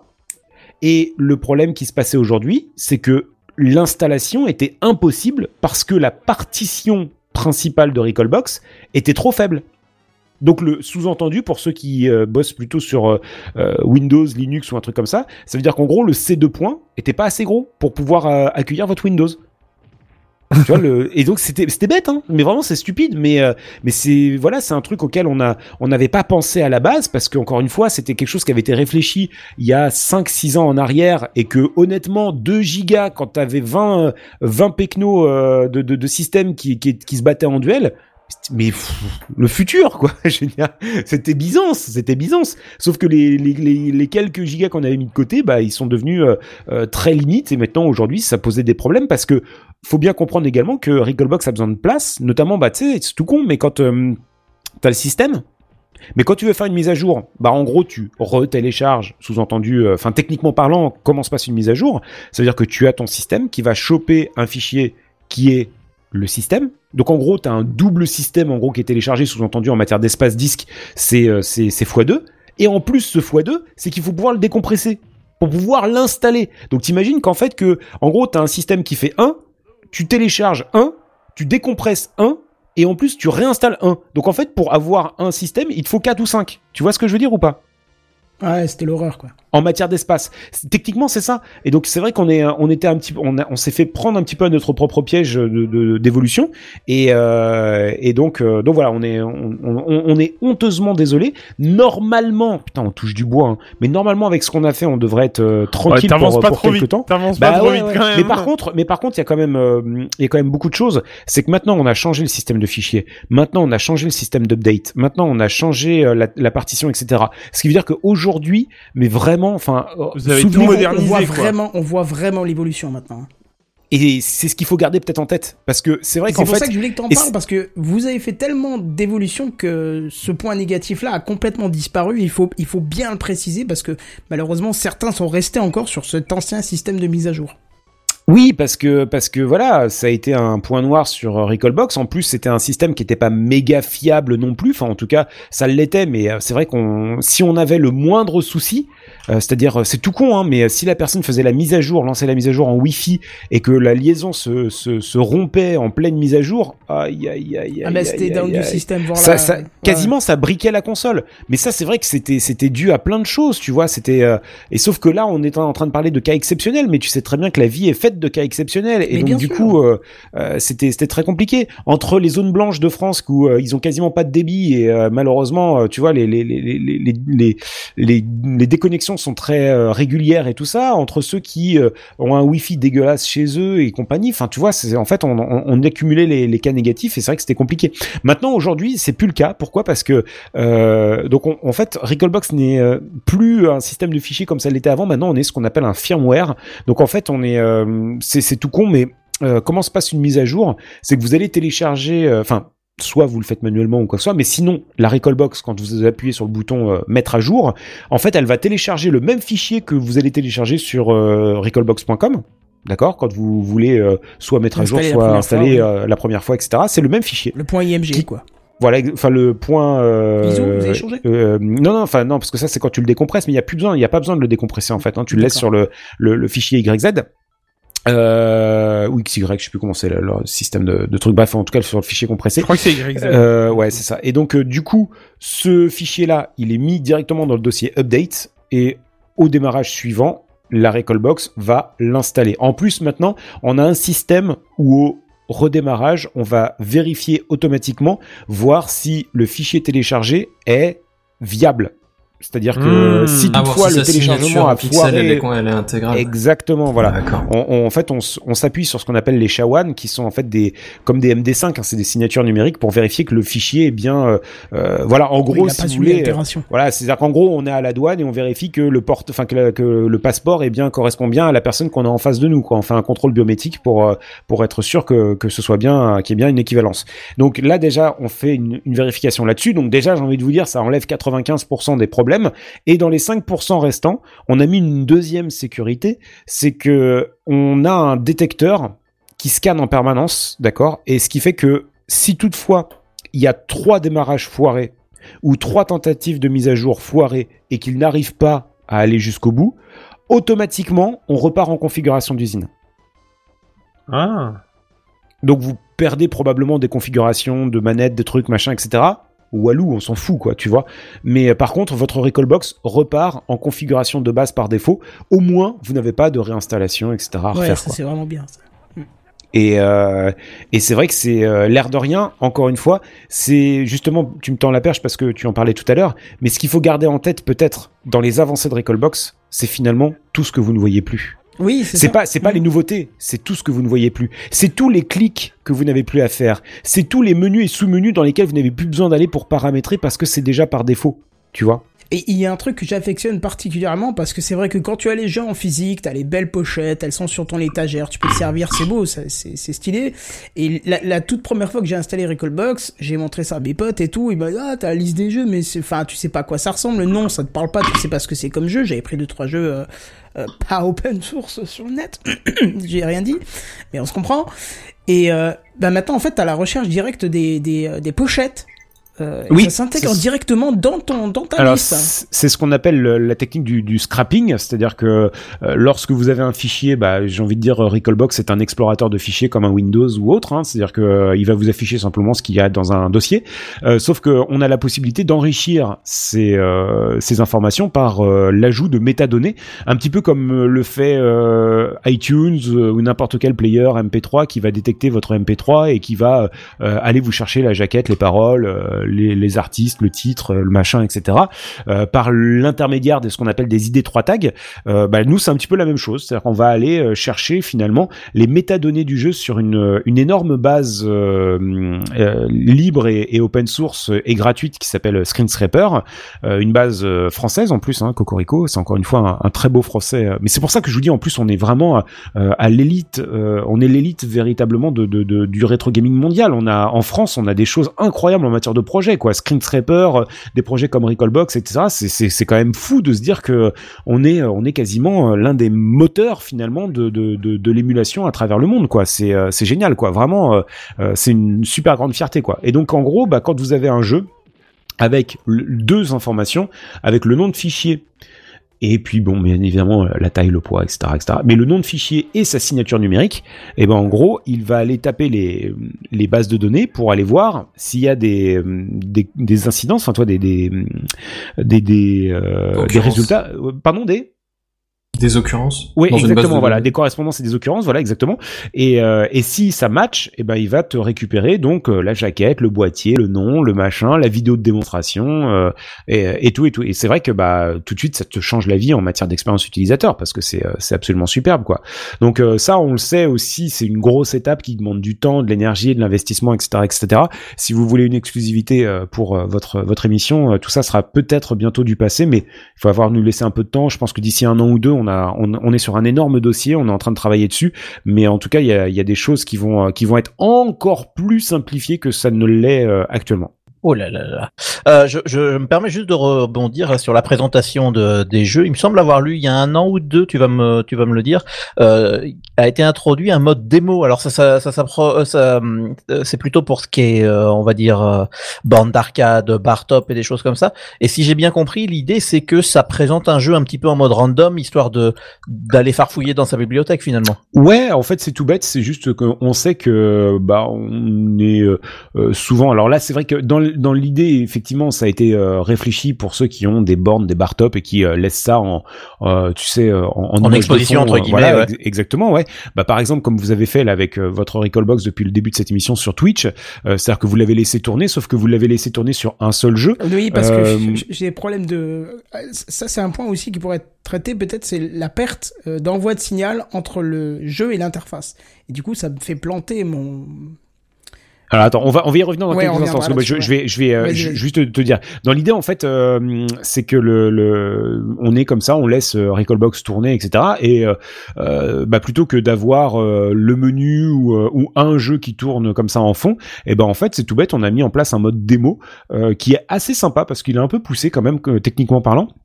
Pourquoi? Parce qu'en fait, bah, si vous, vous ne servez pas de votre Recallbox pendant un certain laps de temps, bah, comme un écran de veille sur votre ordinateur, eh bien, vous allez avoir un système qui va euh, lancer finalement à votre place, au bout d'un certain laps de temps, il va lancer un jeu de manière totalement random. Alors, vous avez possibilité de le contrôler un petit peu, c'est-à-dire que ce random peut être parmi une sélection de systèmes plutôt que d'autres. On vous invite à aller regarder parce que il y a des systèmes comme euh, la Famicom Disk System, l'Odyssey ou des trucs comme ça. Vous Bah, savez quand vous en lancez un, en même temps. Parce que quand vous lancez un jeu dans ces systèmes-là, euh, ce sont des systèmes qui vont vous demander, vous savez, appuyer sur une touche pour lancer le jeu. Donc c'est pas très intéressant, vous voyez. Par contre, euh, il y a beaucoup de jeux comme euh, bah, la NES, la Super NES, la- l'arcade, etc. Et ben en fait, lorsque vous allez lancer le jeu, le jeu va partir lui-même en mode démo, puisque vous, si vous ne touchez à rien euh, sur le jeu, et ben euh, il y a toujours un petit morceau de gameplay, une vidéo de démonstration au début, la vidéo d'intro ou un truc comme ça. Donc là, vous avez la possibilité, vous le voyez actuellement, donc de cocher les, hum, les systèmes que vous voulez voir dans le dans le mode euh, euh, dans le mode démo, vous les sélectionnez, vous les désélectionnez, et puis après, donc au bout d'un certain laps de temps, une, deux, trois, quatre, cinq, dix, quinze, vingt Oh, tu minutes. peux mettre Quake. et euh. Ouais, tu peux tout... Ça, c'est le... il Et est donc, dans- d'office dedans, Quake. Et dans l'idée, en fait, c'est que euh, le mode démo va venir lancer un jeu de manière totalement aléatoire. Il va le jouer pendant 1 minute 30 et au bout d'une minute 30, il va vous afficher en fait un écran titre pendant 5 secondes pour vous dire vous étiez en train de regarder tel jeu sur tel système, etc. Et il va enchaîner avec un autre il va quitter le jeu et il va Ah, lancer un autre émulateur. ça, ouais. Ah. Le truc d'ambiance, c'est- c'est c'est pro, ouais. Et c'est surtout, alors du coup, ça donne euh, parfois envie de se lancer euh, certains jeux et tout. Et euh, à côté de ça, le truc qui est euh, poussé, vous voyez, jusqu'à jusqu'à l'extrême en matière de, de petites euh, petits détails, c'est que si toutefois vous appuyez sur un bouton, vous quittez instantanément, bien évidemment, le mode démo, comme si vous bougiez la souris de votre ordinateur, hein, vous quittez votre écran de veille. Sauf que si vous appuyez sur Start à ce moment-là, petite particularité, c'est que vous ne quittez pas l'écran de, de veille, vous jouez instantanément, vous prenez la main sur le jeu. C'est pas vrai. Et c'est Si. un excellent mode de découverte de jeu euh, random. Ah mais c'est énorme. c'est Et trop donc bien. là, en fait, on, on, on passe de, du simple écran de veille à quasiment de la prescription, à, à- à de- à du conseil de jeu, quoi. Mais c'est trop bien en vrai. Je savais pas ça. Eh ben, eh, je suis quand même là pour vous apprendre Mais des ça, choses mais quand ça même. dépasse l'entendement. Eh ben. Mais On a perdu Buddy, là, c'est fini. Ah mais Donc, là, une là, Recall t'as Box refait- vendue. Là t'as refait. Non mais là t'as. Non mais je l'ai déjà la Recall Box. J'ai déjà mon Raspberry et tout ça. Mais euh... mais en réalité euh, c'est franchement tu viens de m'apprendre un truc. euh, Je savais pas qu'on pouvait faire ça. Eh ben voilà. Voilà. C'est euh, finalement euh, bon. oui. bah, voilà c'est ça. Je suis euh, très satisfait. Là. Bon, et qu'est-ce que tu, qu'est-ce que vous avez dans les cartons Enfin, ce que tu peux dire, bien évidemment, sur les futures évolutions de, de, de Recallbox. Bah, c'est toujours un peu difficile. C'est pas que hum, c'est pas que on a le culte du secret ou quoi que ce soit, mais c'est euh, simplement en fait on essaie de maîtriser notre communication parce voulez que pas promettre parce- euh, ce que vous pouvez Ouais, pas faire c'est rapidement. surtout ça, en fait. Ouais, je- C'est je surtout me rappelle, ça. il y a deux ans, vous aviez fait une annonce et euh, c'est pas venu tout de suite et les gens se sont mis à gueuler Bah pour pas oui, grand chose. parce que parce que euh, c'est tout bête, mais euh, enfin nous on est on reste des bénévoles, on reste des humains et que on reste je vous en parlais tout à l'heure, une équipe d'une petite dizaine de personnes. Euh, et c'est vrai que bah, quand on est confronté parfois à des événements type, bah là, vous voyez, euh, Covid, euh, des fois, nous, certains de l'équipe ont été touchés également par, euh, par la maladie. Il y a des gens qui euh, euh, se sont retrouvés dans des situations compliquées, le, le- le- chômage partiel, le chômage tout court. Il y, a, y a des choses qui, qui font que, à un moment donné, on peut pas être tout le temps à 200% sur le projet. Sauf qu'il y a des choses qui, pour sortir, mériteraient d'être à 200% sur le projet. Donc euh, là, là-dessus, on peut pas faire de, de, miracle non plus, quoi. À un moment donné, faut, euh, faut, voilà, quoi. C'est, c'est, euh, c'est super, c'est super difficile. Donc on essaye d'éviter justement. C'est pour ça que d'ailleurs, on, on ne prévient pas trop à l'avance euh, l'idée des, euh, des mises à jour. Euh, c'est pour ça que d'ailleurs on vient seulement de prévenir ce soir que justement demain, donc on sera le vendredi euh, 26 février, on va faire justement une, une soirée pour annoncer une nouveauté sur le projet Recallbox. Ah, donc ce sera, ce sera pas, ce sera pas une nouvelle mise à jour, hein, ce sera un, un autre truc qu'on aimerait euh, présenter un petit peu à, à nos utilisateurs et je pense qu'ils vont euh, probablement le- le- leur faire relativement plaisir. Et on en, on en profitera pour essayer de redonner un petit peu bah, des nouvelles de, de, de Recallbox 7.2 qui est plus que dans les cartons, c'est-à-dire que là on est sur, euh, on doit en être à la bêta 14 ou à la bêta 15, donc autant vous dire qu'on a quand même généré quand même pas mal d'images et pas mal de tests parce que euh, la grosse nouveauté également dans Recallbox depuis euh, un petit peu plus d'un an, un an et demi maintenant, euh, depuis la version 7, euh, c'est qu'on s'est entouré d'une véritable, même pas équipe, c'est une armée de bêta-testeurs. Euh, on a plus d'une une quarantaine de personnes qui sont là à tester et retester des, des, des milliers de fonctionnalités. Fait mal à la tête rien que d'y penser tellement ils sont, euh, ils sont lancés dans des, dans des procédures de test, etc. C'est assez hallucinant.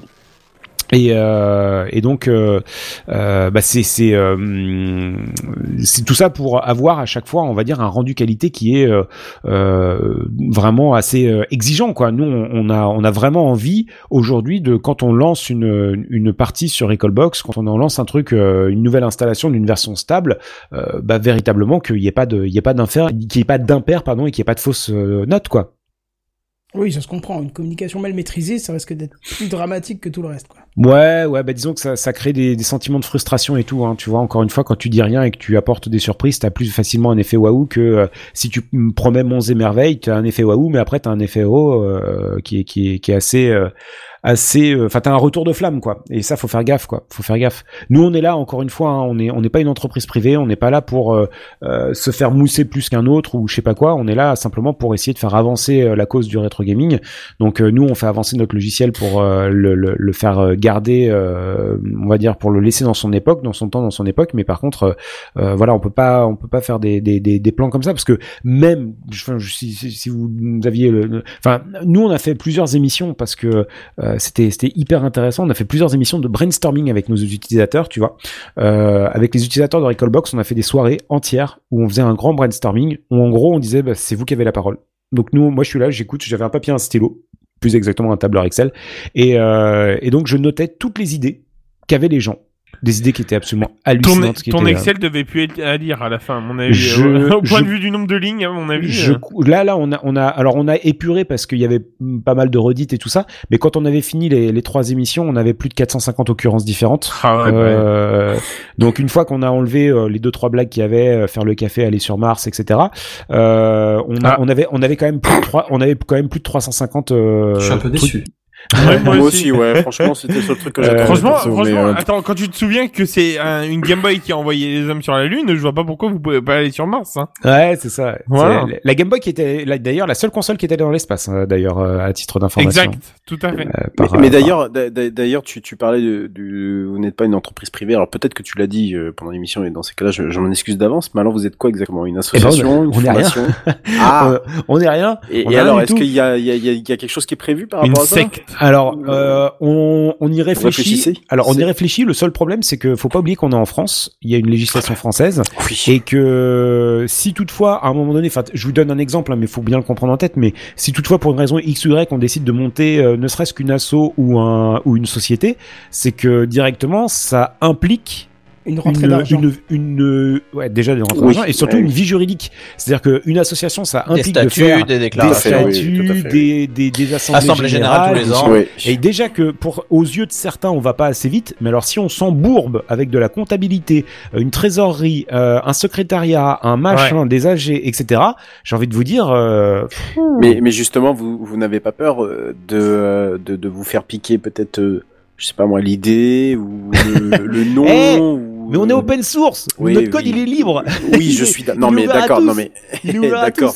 Non, mais je- au bout d'un moment, vous, vous construisez quand même un projet, euh, euh, même si effectivement. Oui, mais attention, attention, attention, attention, est- attention, attention, attention. Qu'on soit bien d'accord sur un truc, parce que ça, c'est aussi euh, peut-être ce que certaines personnes n'ont pas très bien compris, c'est qu'on est open source, mais on n'est pas open bar. Donc ça veut dire qu'il y a quand même des licences dans Recallbox, d'accord? Donc euh, le Recallbox est gratuit, mais Recallbox est gratuit, par exemple, à des fins non commerciales. Donc, ce qui veut dire que clairement, quand vous ouvrez Recallbox et quand vous allez, bah, par exemple, ah, très bien, licence open source, Tro- avant dernière ligne, voilà, bah, c'est le typiquement le genre de d'item sur lesquels les gens vont euh, ne vont jamais là. Euh, sur euh, là, excuse-moi, t'étais t'étais dans le menu, on a un petit décalage, je sais pas si si tu y es toujours Oui, ou pas. oui, j'y suis. Mais et et donc il y a, il y a justement sur le quand vous faites start licence etc. C'est bien écrit noir sur blanc que Recallbox c'est gratuit, mais c'est gratuit à des fins non commerciales, donc interdit de se faire de l'argent ou quelconque activité commerciale c'est autour. que tu le vois, ça, que je puisse l'afficher. Attends, mais tu tu quittes tout là, quitte tout et tu fais start et, tu, et avant dernier item. Alors, j'ai dû faire une connerie parce que j'ai plus rien à l'écran. Qu'est-ce qu'il nous fait Alors quand on t'a dit quitte tout, c'était pas à ce point en fait. démo, Alors- mais un peu Alors on a quoi. dit, on n'a pas dit débranche la lime. C'est ça, dit quitte. C'est- Bah, je te je te crée une transition pour tout à l'heure, justement. Mais ça, Je- ça, ça, je, je sais très bien. C'est ne me cache rien. Tu as un Pi 3B+. Euh, sûrement, oui. J'en ai Ouais. cinq chez moi, donc euh, je sais plus lesquels euh, j'ai mis où, donc... euh, Bon, attention, c'est un, un SP case que tu as. euh, oui. Oui, donc c'est un Pi 3B+.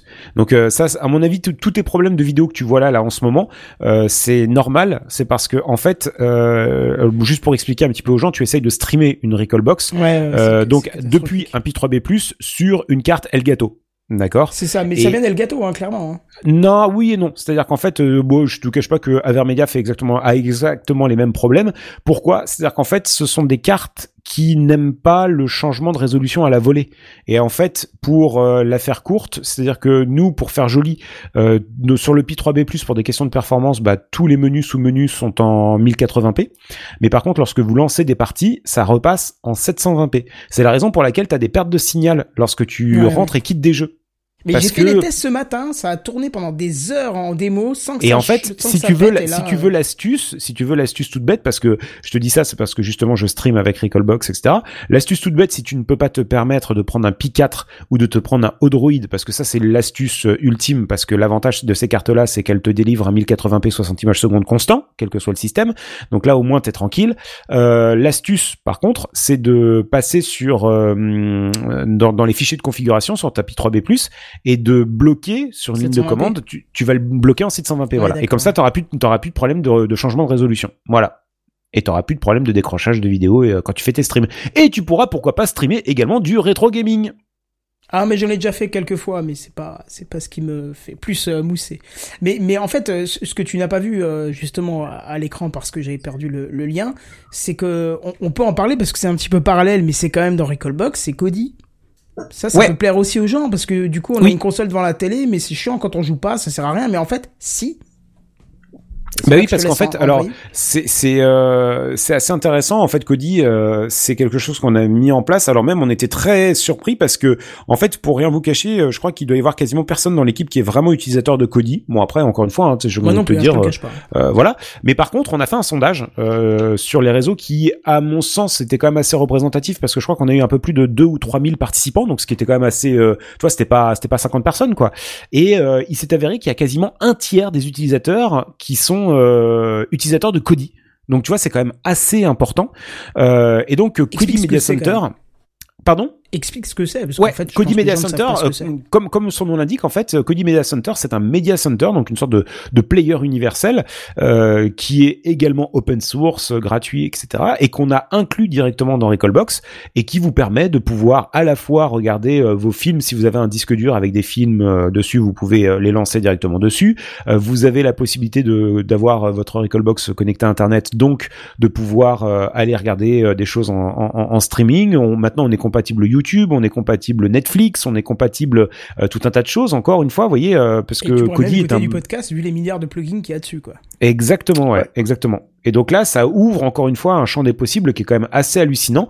Et, euh, et je sais que pour beaucoup de personnes, c'est euh, c'est carrément indispensable, quoi. Mais euh, c'est c'est chouette en tout cas de de rajouter des trucs. Je sais qu'il y a des gens qui nous ont demandé Disney euh, Amazon Prime, etc. On va regarder Ah, un mais petit ça, peu. ça c'est que c'est plus compliqué parce qu'il faut quand même aller euh, chercher l'intégration avec des, des services qui n'acceptent peut-être pas de base de se faire euh, prendre leurs services en dehors de ce que eux proposent sur, je sais pas, sur Ah, des box, des non mais c'est pour ça que on ça. regarde ce qui est faisable dans le dans, l'ordre oui. du, du possible. Hein. Il y a des choses Ouais. qui pour lesquelles ça, ça ne l'est pas du tout. On est bien d'accord. Et euh, nous, le but n'est pas de, de, de, de craquer ou de contourner des, des, des mesures de sécurité, euh, loin de là. hein. C'est juste que si, par contre, on peut avoir euh, regardé euh, euh, son compte Netflix directement depuis sa Recallbox, bah, pour certains, ça peut euh, leur permettre d'économiser ou d'avoir une alternative sur un deuxième boîtier euh, type euh, Android euh, TV ou un truc comme ça, tu vois.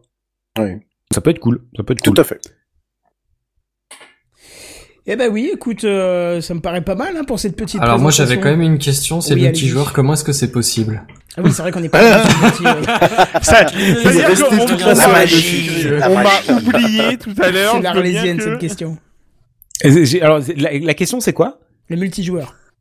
Ah, le, multijoueur. Donc oui, on n'a pas fini le, le, truc. Donc l'une des dernières fonctionnalités, euh, euh, on va dire des nouvelles technologies euh, qu'on met au service du rétro gaming, c'est donc le fameux netplay, le fameux netplay qui va permettre en fait de pouvoir jouer en multijoueur, mais sans forcément une personne à côté, puisque vous pourrez faire du multijoueur en ligne.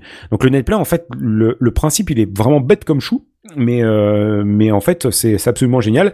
C'est que hum, l'idée, c'est de lancer une partie en mode netplay, donc euh, plutôt que de la lancer en fait euh, tout simplement avec croix, vous la lancez avec triangle, et donc vous à ce moment-là vous êtes hébergeur de la partie.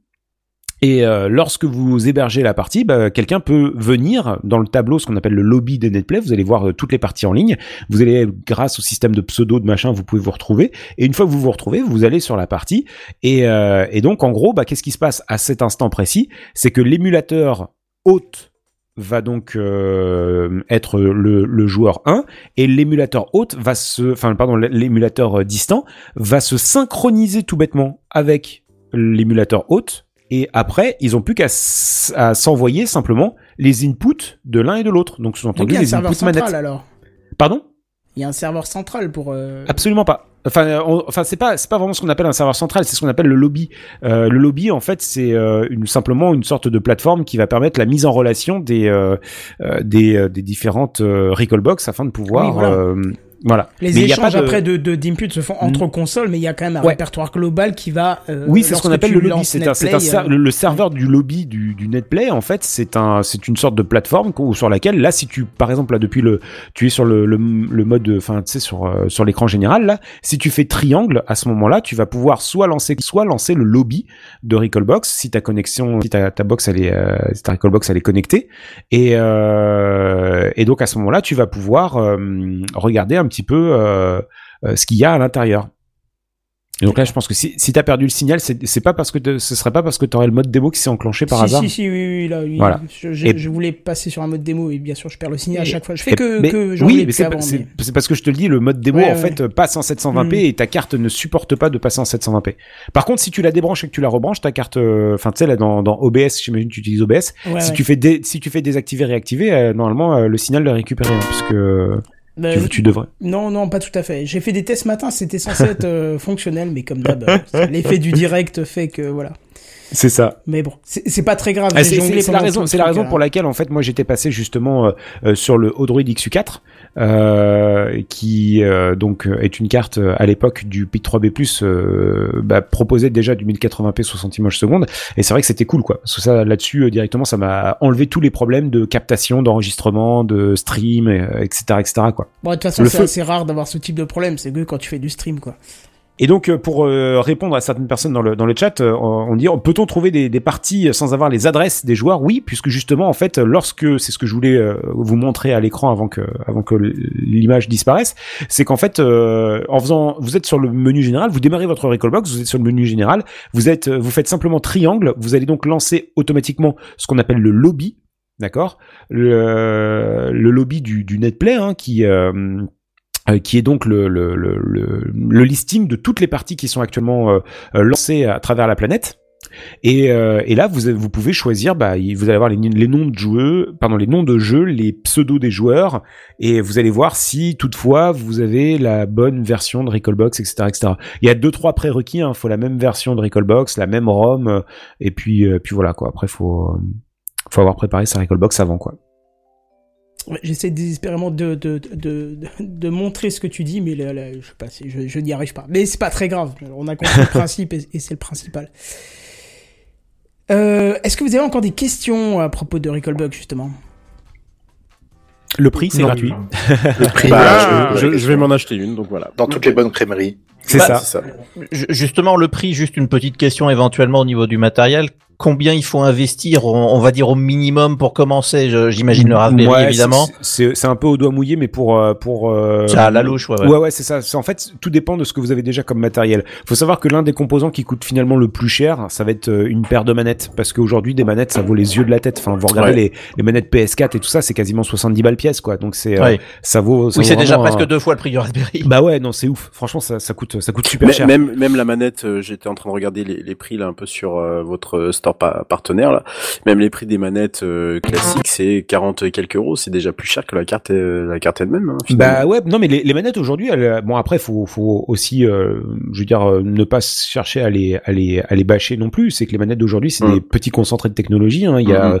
euh, des gyroscopes, des euh, des trucs sans fil, euh, la possibilité de, de faire des communications, des machins, des trucs. Enfin c'est c'est tout un tout un bordel quand même. Hein. Donc euh, donc voilà. Après il y a des manettes qu'on conseille plus que d'autres et tout ça. C'est c'est un petit peu au choix de chacun. Il y a des euh, comme vous le disiez, hein, si vous avez vos vos manettes de de Freebox euh, de Ou je sais pas quoi qui Xbox ou servent à rien. PlayStation, ça marche très bien. donc. PlayStation ça fonctionne très bien, euh, toutes les manettes USB ça fonctionne Ouais, je suis merveilleusement sur bien. Xbox depuis des années et ça fonctionne tip top. Hein. Ouais, donc euh, après la, la, la seule raison pour laquelle on pourrait être amené à acheter des manettes, c'est euh, plutôt pour éviter euh, parce que ça c'est un truc qui est chiant, c'est que si la seule manette que vous avez c'est une manette PS4 et que vous jouez régulièrement à la PS4, c'est vrai que c'est relou de devoir désassocier pour réassocier, machin, Ouais. tu vois, c'est c'est un peu c'est un peu la galère. Si vous avez déjà les manettes, honnêtement euh, aujourd'hui vous vous euh, pour 70 à 100 balles, euh, vous êtes capable de- d'avoir un petit kit euh, euh, starter sans sans avoir à vous ruiner quoi. Après je vous dis ouais 70 100 balles et puis après vous rajoutez euh, éventuellement le prix des manettes euh, Après, on fait Euh, évoluer évidemment avec le temps, c'est normal. Ouais, c'est ça. Et puis encore une fois, moi, ce que je conseille dans un premier temps pour ceux qui sont pas forcément convaincus, pour ceux qui euh, veulent simplement tester quoi que ce soit, vous savez quoi? Prenez le matériel de base. Raspberry Pi 4 2 Go, vous prenez une petite carte SD neuve, euh, bien propre, bien nette. Vous prenez, euh, alors par contre, prenez de la marque. hein, vous êtes gentil. euh, franchement, aujourd'hui, une carte micro SD, prenez une 16 Go, il y a pas besoin de plus. Aujourd'hui, ça vaut moins de 10 balles. Une SanDisk, une SanDisk sans sans fioriture, sans rien. Mais par contre, U1 classe 10, etc. un sur truc, euh, AliExpress. Ouais, non, franchement, ça, oh là là, c'est l'enfer, c'est l'enfer parce que nous, on a plein de gens qui euh, euh, qui vont acheter des cartes 512 gigas à, à, à 4,50€ sur Wish et euh, et après ils disent Euh, je comprends pas, ça marche pas. Bah ouais, ça marche pas. Enfin, c'est normal, quoi. Je veux dire, aujourd'hui, les mémoires, c'est des, des des trucs de très haute technologie et euh, et tout le monde n'est pas capable d'en faire. Donc, euh, prenez du SanDisk, c'est la seule marque qu'on va vous conseiller en matière de de, de stockage de mémoire. Euh, l'alimentation officielle, le boîtier officiel qui vaut 5-6 balles, l'alimentation officielle, je vous disais, elle vaut 7-8 balles, euh, le Raspberry Pi et puis euh, éventuellement un petit dissipateur thermique pour euh, pour euh, éviter la, chaleur. Et puis, euh, ah si, peut-être... un accessoire important, c'est que si vous partez, enfin, ce que je vous conseille hein, de partir sur le Raspberry Pi 4, c'est le meilleur rapport qualité-prix. Euh, c'est qu'il y a un petit changement par rapport au reste, c'est que le Raspberry Pi 4 ne sort pas du HDMI, mais du micro HDMI. Ah, Et en fait, je- Ah, je, vous dis ça parce que euh, c'est pas le genre de câble qu'on a tous les jours chez soi encore. Euh, c'est pas très très très très très répandu. C'est vrai. Donc euh, pensez-y, prenez un câble et surtout et surtout ne prenez pas d'adaptateur justement parce que les adaptateurs en fait euh, ou en tout cas prenez pas d'adaptateur solide. Si vous prenez un adaptateur, prenez un adaptateur sous forme d'un câble parce qu'en fait si vous prenez un adaptateur solide, vous vous rendez pas compte mais vous allez exercer une traction énorme sur la prise parce que la prise elle est minuscule et l'adaptateur avec en plus la prise HDMI au bout est colossale et pour peu que euh, Mm. vous, enfin vraiment vous n'imaginez Ouais, pas sur les deux pauvres points de soudure qu'il y a, c'est beaucoup. Ouais, ouais. ouais, non, non, franchement, c'est de la merde. Donc, euh, vraiment, prenez directement un câble. Euh, Aujourd'hui, ça vaut 5 balles ou un truc comme ça. euh, sur, euh, enfin, j'étais en train de regarder là sur euh, sur Cubi.fr. Honnêtement, on a essayé de tirer les prix vers le bas et tout. Là, je peux vous dire que c'est hyper impressionnant parce qu'ils jouent vraiment le jeu Cubi et là-dessus, on, pourra que les remercier parce que ils payent leur impôt en France, ils font, ils payent la TVA en France, machin, etc. Ce qui n'est pas l'apanage de tout le monde et notamment, suivez mon regard du côté de, de, de Amazon. Et pendant ce temps-là, ils arrivent à proposer des tarifs qui très souvent sont largement en dessous d'Amazon. Donc, euh, justement, vous étiez pas avec Amazon à une certaine époque? Il Si, me si, semblait si, si. avoir déjà regardé. hein, si si si, en fait mais- jusqu'à jusqu'à présent en fait mais pourquoi on avait pourquoi on avait mis Amazon? C'est parce qu'encore une fois ça revient à pourquoi on n'a pas fait d'association pourquoi on n'a pas créé de société pourquoi on n'a pas ceci pourquoi on n'a pas cela? Parce que Honnêtement, Amazon, l'avantage, c'est deux clics de souris, on, on fait des liens affiliés, allez-y, oh merci, au revoir. Ça Mm. nous a pris, honnêtement, en, to- en tout et pour tout, dans l'histoire du projet, ça a dû nous prendre trois heures à, à, à, à mettre ça en Bah, place, tu vois. grand et à- chose, quoi. tu vois, c'est rien du tout.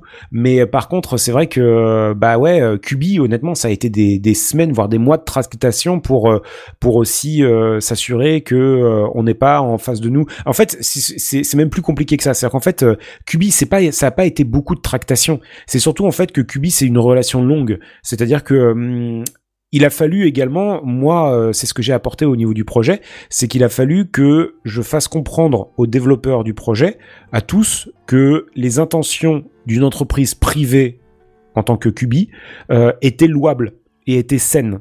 Parce que la crainte, et je peux vous dire que je pourrais vous citer des exemples à tout va, mais on va pas, on va pas faire du, du name dropping ce soir. Mais je peux vous dire que franchement, il y en a plus d'un qui ont voulu euh, euh, complètement nous, nous, nous, nous cannibaliser quoi. C'est-à-dire en gros, tu, tu leur laisses un tant soit peu d'ouverture parce que tu fais un, un semblant de partenariat, de je sais pas quoi, euh, tu reçois du matos, etc., etc. Et après, euh, sérieux, enfin, faut que tu baisses le pantalon et que tu te laisses faire, quoi.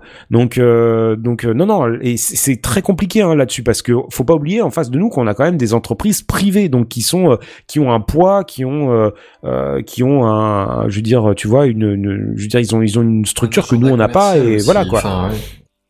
Et donc du coup, bah, la chose qu'il faut garder en tête, c'est euh, de se dire euh, se développer oui, euh, se prostituer ou se ou vendre son âme au diable non. Tu vois, il faut arriver à trouver le le, le, le juste milieu. Et c'est vrai que on a la grande chance dans le projet d'avoir des gens qui sont vraiment très sains d'esprit et très posés, très matures.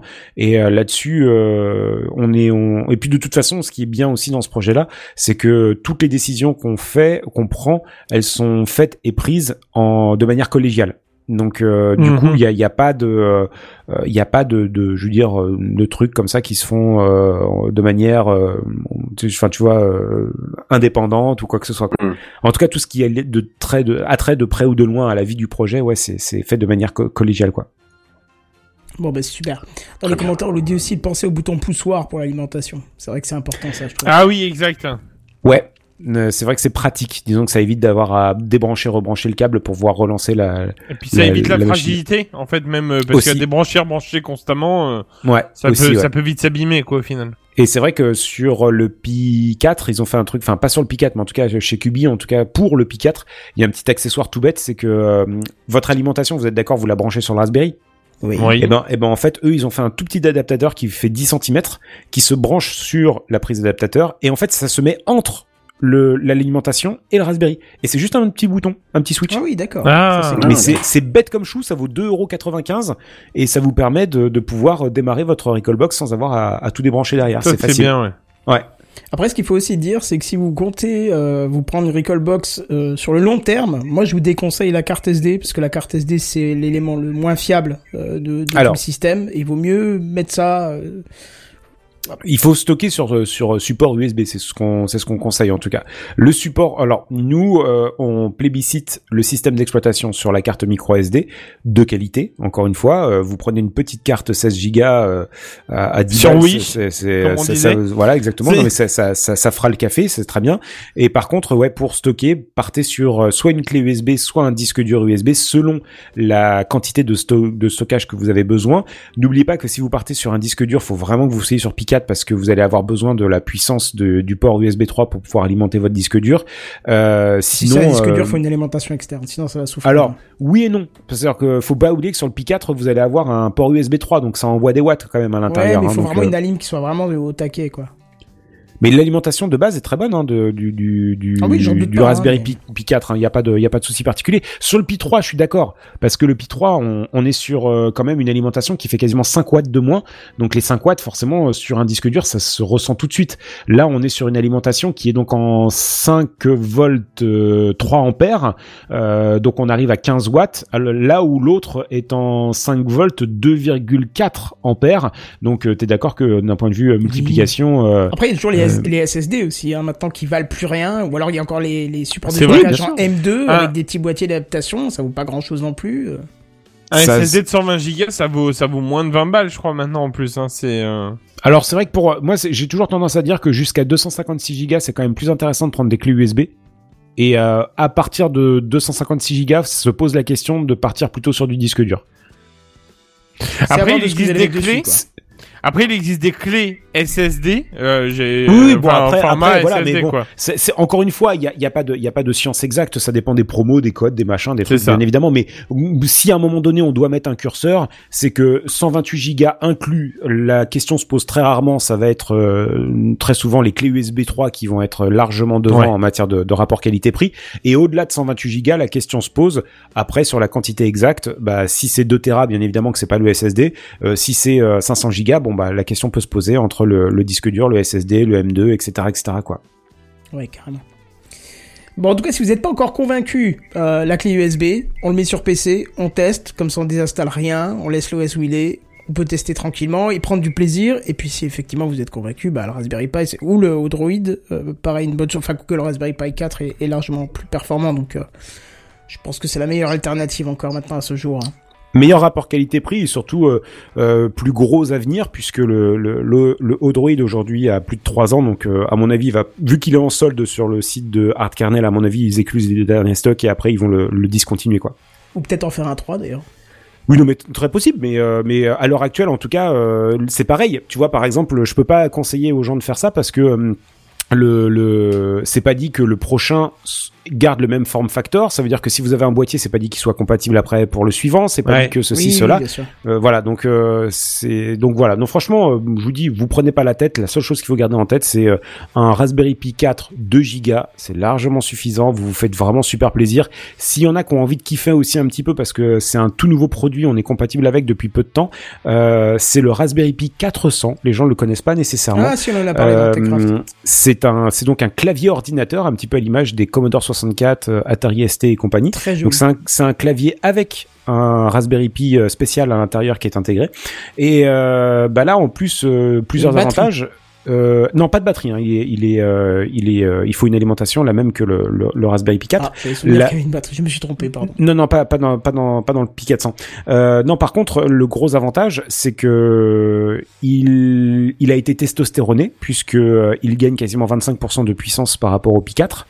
Euh, et donc il est sur du 4 Go de RAM. Et là, ses caractéristiques techniques permettent véritablement, parce que avant c'était vraiment un ersatz d'expérience et tout ça, mais là je peux vous dire que je l'ai testé sur le Raspberry Pi 400. Vous pouvez vraiment faire tourner un système d'exploitation dessus. Et là, je vous parle pas de Recallbox. Là, je vous parle que, en gros, vous pouvez très bien avoir Recallbox sur la carte euh, SD et vous pouvez très bien vous faire une clé USB avec Ubuntu Mate par exemple dessus. Ouais. Et je vous promets que l'expérience Ah ouais. Ubuntu Mate euh, dessus, elle est assez ouf. Alors attention, hein, on n'est peut-être pas sur euh, l'équivalent d'un euh, d'un PC sur SSD, machin, etc. Quoi, tu vois, on est d'accord que c'est ça reste un PC à 100 balles. Mais pour un PC à 100 balles, je peux vous dire que franchement, j'ai été estomaqué du truc. Surtout, alors là pour le coup, pour ceux qui nous écoutent. Euh, ça c'est un petit conseil et tout ça. Pour ceux qui sont pas adeptes de Linux, sachez que sur le Raspberry Pi 400 ou même Raspberry Pi 4 si vous le souhaitez, euh, vous ne pouvez installer à l'heure actuelle que Linux. D'accord? Pourquoi? Parce Non. que euh, alors Il y a Windows Core aussi. non mais euh, ou- ou- Ouais, ou- euh, ou- c'est pas c'est pas c'est pas un système d'exploitation pour le grand public, c'est ça Ah que je suis en train de dire. Non, non, ça c'est C'est euh, C'est pour moi, les je- je parle- objets connectés, ça. Ouais, c'est ça, c'est ça. Et puis euh, Windows 10 pour ARM, euh, vu qu'il marche à peu près à une frame par minute, euh, j'ai envie de vous dire, euh, ça ça ça n'a aucun intérêt. Ah, Windows Non. Core fonctionne très bien. Oui, oui, non, je parlais de, de, de parce qu'il y a, il y a un portage de Windows 10 qui est en train de se faire. euh, ah oui, non, mais elle est euh, catastrophique celle-là. Voilà, voilà. Mais ce que je voulais, euh, ce que je voulais euh, dire, c'est qu'en fait, le, pour tous ceux qui nous écoutent, donc les Raspberry Pi sont sur des, des architectures qui ne sont pas PC, c'est des architectures qui s'appellent ARM, d'accord? Donc en gros, pour vous la faire courte, ça veut dire que tout simplement, vous pouvez pas installer Windows, vous pouvez pas installer euh, autre chose que véritablement de, de- des corps compatibles, donc à savoir euh, Linux. Euh, et encore. Il vous faut des Linux ARM. Et tous ne le sont pas, hein, d'ailleurs, hein, euh, Non, non. À, titre C'est d'information. Debian, c'est Debian le principal. Après, je crois qu'il y a Arch également qui l'est. Euh, Voilà. Et donc, faut des, faut des versions spéciales. Et Ouais. donc, je vous invite à regarder justement les versions qui sont dédiées au Raspberry Pi 4 et Raspberry Pi 400. Il y en a pas des masses.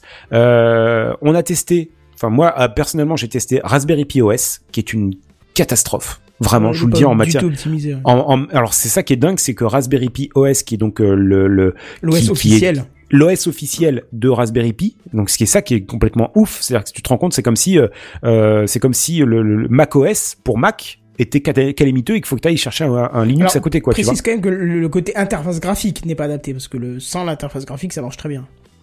Hmm.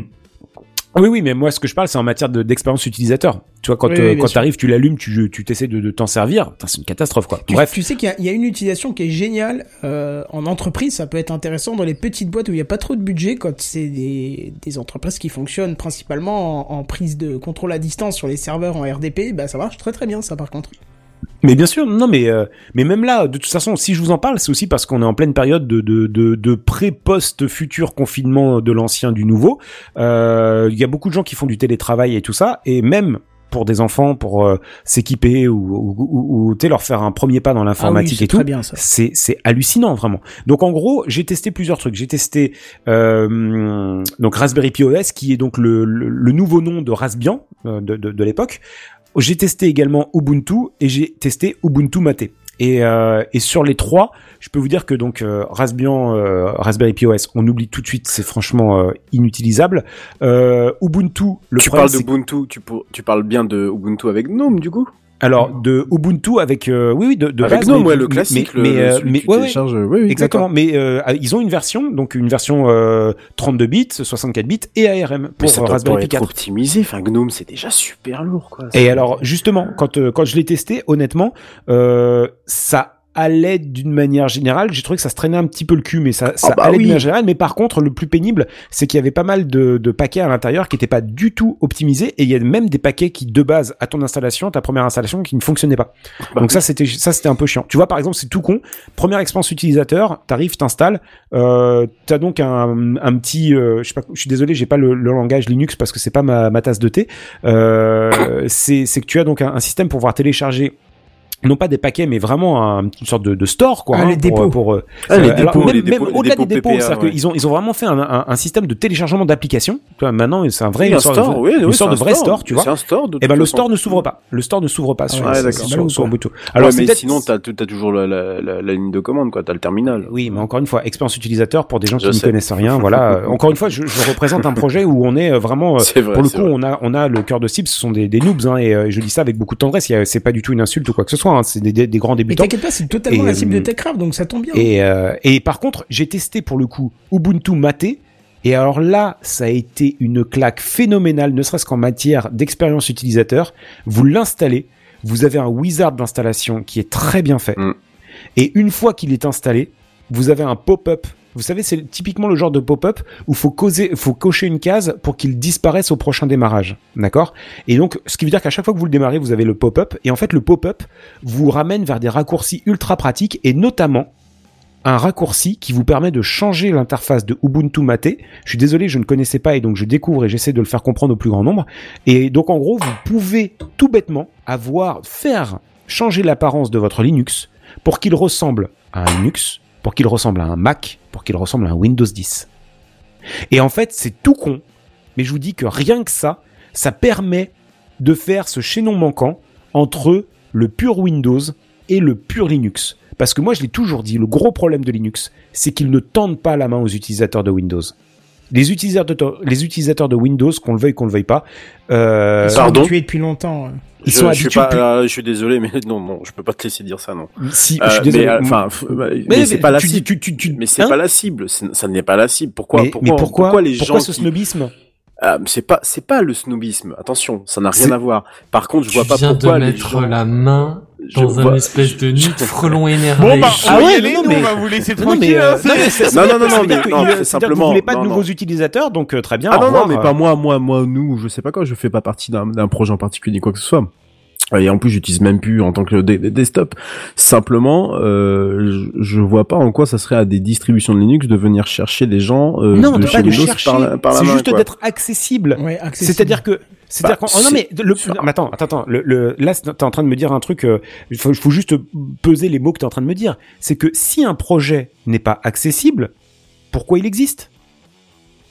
Si ton pro- si tu fais Vous un avez projet, 4 heures. c'est- non mais c'est vrai. Bah, écoute, encore une fois, je vais te, je vais te le dire, que parce que moi je vais te le dire, je vais te, je vais te euh, dire tout pas- simplement, c'est que si Recallbox n'avait pas été entre guillemets accessible, Digital Lumberjack au lendemain de Noël, il aurait mis son truc, les gens l'auraient essayé, il lui aurait craché à la gueule, merci, au revoir, et ça aurait, ça aurait, été, ça aurait fait un projet morné.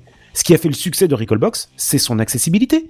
Et c'est ce qui, c'est, Bah, si, si, je tu comprends veux, bien, c'était même le truc à la base. C'était le principe, c'était de rendre accessible à Oui, sa sœur. alors je c'est sais ça, ça, ça, c'est de- notre, ADN. voilà. C'est notre ADN. Mais je me dis, s'il y a des bénévoles comme nous, parce qu'on est bénévoles sur Recallbox, mais il y a des bénévoles sur du Debian, c'est- il y a des Recallbox, il y a des, pardon, excuse-moi, des bénévoles pour, euh, euh, Ubuntu Mate, etc. Il y a tout un tas en fait de. C'est le principe des logiciels libres et open source, c'est que c'est des contributeurs qui viennent euh, filer un petit coup de main pour améliorer le truc. Mais honnêtement, est-ce que les mecs ils vont consacrer des dizaines d'heures par semaine pour au final faire un truc imbitable euh, que, que personne peut comprendre et personne peut utiliser? La réponse c'est non, c'est qu'à un moment donné, je pense que si les gens font ça, c'est pour améliorer leur logiciel et faire en sorte que tout le monde puisse s'en servir. Bon, après, c'est, tu, tu dis ça, mais sans, sans aucune Bah, on méchanceté. dirait que c'est c'est parce une- que tu non, as un on manque de dirait que c'est une connaissance du monde. Linux parce qu'il y a Mais oui, on dirait que c'est une vérité ultime, c'est ça que je Non, comprends non, pas il y a en fait. d'autres- non, parce qu'il y a, il y a beaucoup, beaucoup, beaucoup d'OS euh, Linux qui sont hyper intuitifs, qui sont euh, hyper tournés vers le grand public. C'est juste qu'ils ne sont pas forcément aussi connus et qui sont peut-être pas forcément aussi Ah, faciles à installer, mais- une fois que c'est dessus, ça, ça marche bien. Mais Kenton, mais même pas ça. Enfin, tu, tu parlais Fabrice de Ubuntu Mate. Excuse-moi, tu l'installes, le machin il est simple, il te propose de, en deux clics de changer d'in- d'interface, d'installer trois quatre logiciels, et c'est barre. Et ça suffit à 95% des gens. Bah, c'est ce qu'il et c'est très simple. Mais oui, c'est très simple. c'est ce que Et c'est un Linux pourtant. Et pourtant derrière, il y a toute une. Et tu peux quand même faire ton ton geek barbu si tu veux jouer à la ligne de commande ou ce genre de Exactement. choses-là. Mais Mais c'est ce là où je suis pas d'accord. Mais c'est là où je suis pas d'accord. Où tu dis bah qu'en gros bah c'est pas accessible ou euh, il y a un problème j'ai- j'ai dit- d'accessibilité. non, non, j'ai ou- j'ai dit que j'ai dit que d'une manière générale, euh, si on enlève cette, euh, ce- ce- cet exemple-là, on peut pas dire que Linux fasse beaucoup d'efforts pour Mais- rendre leur leur Déjà, leur, déjà, leur il y a un gros, non, il y a un gros souci déjà de langage. C'est pas Linux, il ne fait pas d'effort. Déjà, Linux, c'est une fondation qui gère. Non mais quand je kernel. dis Linux, non mais c'est parce que si je me permets de dire Linux, c'est parce que si tu veux qu'on énumère tous les projets Linux, j'espère que vous avez quand même 14 heures devant vous, parce que quand tu vois tous les dérivés de, de Debian, de machin, de trucs, etc. dans tous les sens, il existe quasiment autant de dérivés de Linux qu'il existe de, de, de, de graineries dans un sachet. Non, quoi, tu clairement, vois. clairement. Mais là, vous tu- vous lancez sur un débat qui, qui n'est pas le thème euh, de, de l'émission. Je préfère vous arrêter euh, directement. Mais tout ça, tout sert à ça, tout ça pour dire que il faut quand même, à un moment donné, c'est que il faut vraiment voir un tout petit peu plus loin que le bout de son nez et de son nombril. C'est-à-dire que moi, quand je dis ça, c'est pas pour moi. C'est pas pour moi, j'en ai rien à foutre. Moi, je suis pas utilisateur de Linux. Par contre, je fais preuve d'empathie. Pourquoi? Parce que à un moment donné, quand j'ai en face de moi un ordinateur à moins de 100 balles, qui est viable, qui est technologiquement intéressant, qui a du Wi-Fi, qui euh, euh, a des USB 3, machin, etc., et qui pour moins de 100 balles est capable de faire le café pour ceux qui sont en recherche d'emploi, pour ceux qui sont en train de faire des démarches administratives, pour ceux qui sont en train de faire des études ou des trucs comme ça, eh ben, je suis désolé. C'est de mon devoir également de dire que il y a des solutions qui sont faciles, des solutions qui sont accessibles, des machins, des trucs. Parce que s'il y a un truc, un ordinateur comme ça, qui techniquement est super intéressant, mais que personne peut utiliser, et quand je dis personne, c'est du grand public, monsieur, madame, tout le monde, qui sont technophobes, qui n'y connaissent rien ou quoi que ce soit, tu leur dis, mais non, mais c'est pas possible, c'est pas possible. Tu peux, moi, honnêtement, je vais, je vais te dire sincèrement, euh, si j'avais eu comme expérience Ubuntu, euh, Raspberry Pi OS et rien d'autre, je vais te dire, je n'aurais, j'aurais arrêté mon expérience de d'installer un système d'exploitation sur Ra- sur Raspberry Pi 400. Je, je- pour moi, je ne peux pas inviter mes euh, mes utilisateurs à aller vers des solutions qui sont trop techniques, qui sont trop complexes, qui sont euh, qui, qui qui ne sont pas ergonomiques, qui ne sont pas intuitives. Euh, c'est bête, mais euh, tu sais, c'est des, travaux. Attends, la dernière fois, on a fait un workshop avec euh, les devs de, de Recallbox. On a dû passer 4 heures pour débattre où est-ce qu'il fallait qu'on place les boutons, où est-ce qu'il fallait qu'on passe les options. Est-ce que les options, elles étaient présélectionnées quand on arrivait dessus? Et combien Et en fait, on calculait le nombre de clics que les gens faisaient, etc., etc. Oui, On a passé étude. 4 Non, mais heures dessus. c'est vrai que c'est important comme sujet. Et nous, Tout à fait, on a je suis d'accord. notre notre notre cœur d'activité, notre notre préoccupation principale, c'est ce qu'on appelle l'UX, c'est l'expérience utilisateur. Et l'expérience utilisateur, elle doit être ce qu'on appelle, je suis désolé, c'est des termes de start-upper à la con, mais elle doit être seamless, elle doit être sans sans frein, sans sans heurts, sans euh, euh, sans sans point d'accroche, tu vois. Il faut que ça se fasse fluide. Et c'est vrai que tout ça, c'est beaucoup de recherche, c'est beaucoup d'investissement, c'est beaucoup de... Mais, encore une fois, on le fait pas pour nous. Nous, on sait le faire. Mais c'est juste de l'empathie de se dire que bah, plus ce sera facile, plus ce sera agréable. Et plus ce sera agréable, plus les gens parleront de nous.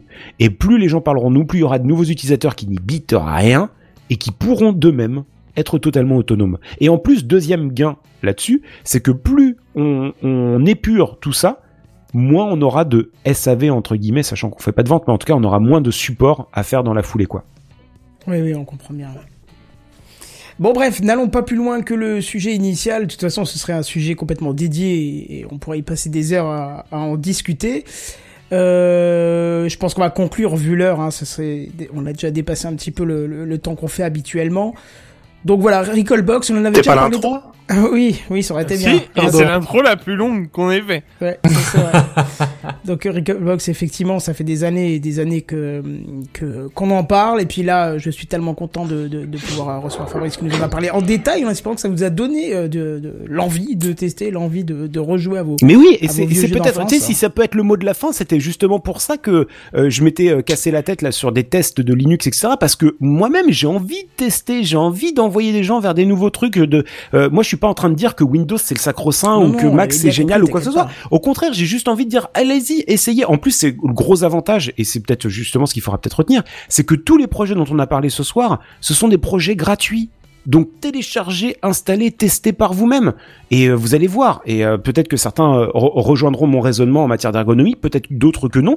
Mais en tout cas, je sais que moi j'ai trouvé et j'ai été estomaqué véritablement par la qualité euh, de, de, de, de, finition et de, vraiment d'expérience utilisateur de Ubuntu Mate spécial pour euh, Raspberry Pi 400 et, euh, et j'ai trouvé ça génial parce que vous voyez c'était encore une fois j'ai pris l'exemple de l'interface mais je me dis même un mec qui vient de Mac la philosophie Mac les systèmes de dossier sous dossier de machin de présentation où est-ce qu'on met la barre de, de démarrage le dock le machin le truc tout comme le menu de démarrer sur euh, Windows qui est pas pareil que sur Linux etc juste pour retrouver ses petits et pas totalement. Vous savez il y a un truc qui est quand même agaçant c'est que quand on a 30 35 40 ans on a quand même derrière nous un background en matière de d'utilisation. Euh, si c'est tout con mais euh, si pendant pendant euh, 30 ans t'as as, l'habitude d'avoir le levier de vitesse à droite et que d'un coup on te le met à gauche bah, je suis désolé d'un point de vue ergonomie, tu perds du temps, tu perds de, toi, tu, tu, tu, tu, ah, putain, je merde, fais chier, machin, etc.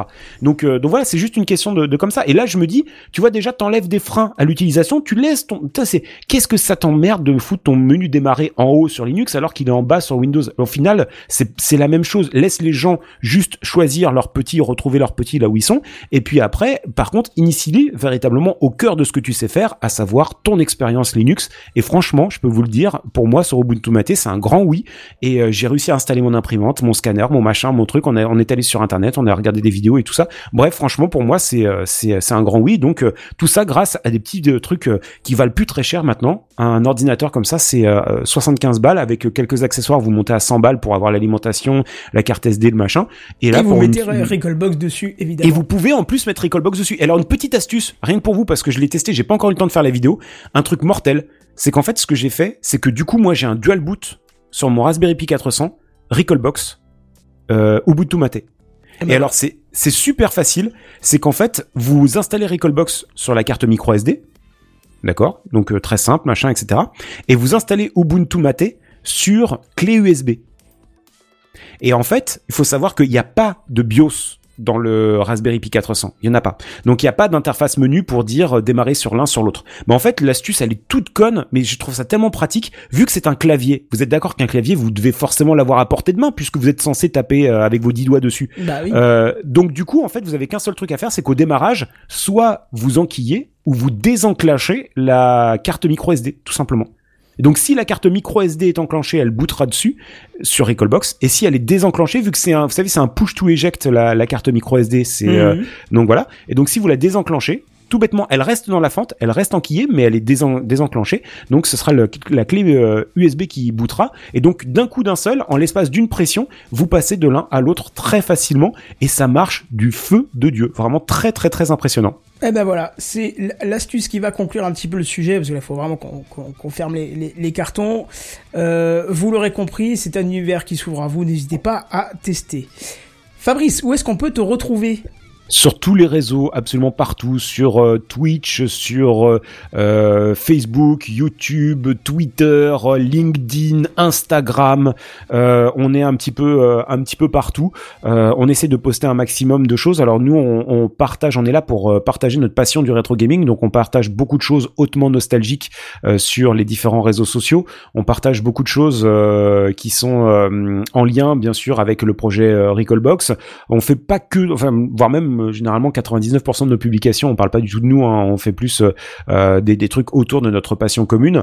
Euh, Il y a également euh, pas mal de choses qu'on fait sur Twitch. Très régulièrement. On lit la presse jeux vidéo de l'époque, on regarde des, jeux- des émissions soirs, hein, qui qui ouais quasiment ouais. On, on, on regarde de vieilles émissions euh, qui parlaient des jeux vidéo. On joue également en live. On a des, euh, des invités on fait des interviews etc et tout ça en fait c'est hautement nostalgique. Et du coup euh, bah il y a une énorme bonne humeur qui euh, se dégage de, de tout ce qu'on essaye de faire et, euh, et les gens sont, sont particulièrement ravis de pouvoir euh, partager ces soirées avec nous quoi Voilà, donc c'est ce qu'il faut faire. Vous tapez Recallbox sur Twitch, vous tapez Recallbox sur Twitter et ainsi que les autres réseaux sociaux et vous allez trouver tout ça en sachant que demain vous allez faire une annonce. Donc ça, c'est une, Ouais. bonne, une bonne chose que tu nous as annoncé. à se retrouver donc soir. à partir de 21h donc sur Twitch demain soir pour pour découvrir tout ça en live Bah voilà, c'est parfait.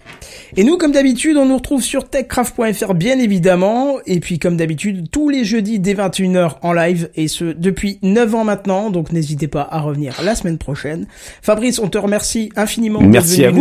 Merci beaucoup. Merci. Merci. En espérant Merci que- à vous pour l'invitation. Bah, je t'en prie, en espérant qu'on ait donné la fibre du jeu, du jeu rétro à tout le monde. Et nous, on va se laisser pour cette semaine. On se retrouve la semaine prochaine. Et en attendant, je vous dis à plus. Bye bye. Bye bye. Salut, Bye. ciao. Au revoir.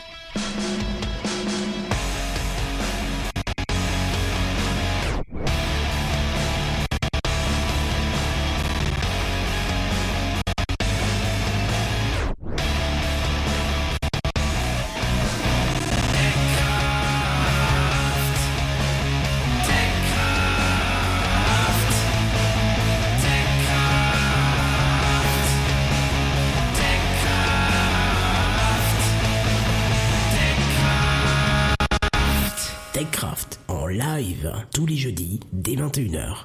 Plus d'informations sur www.techcraft.fr.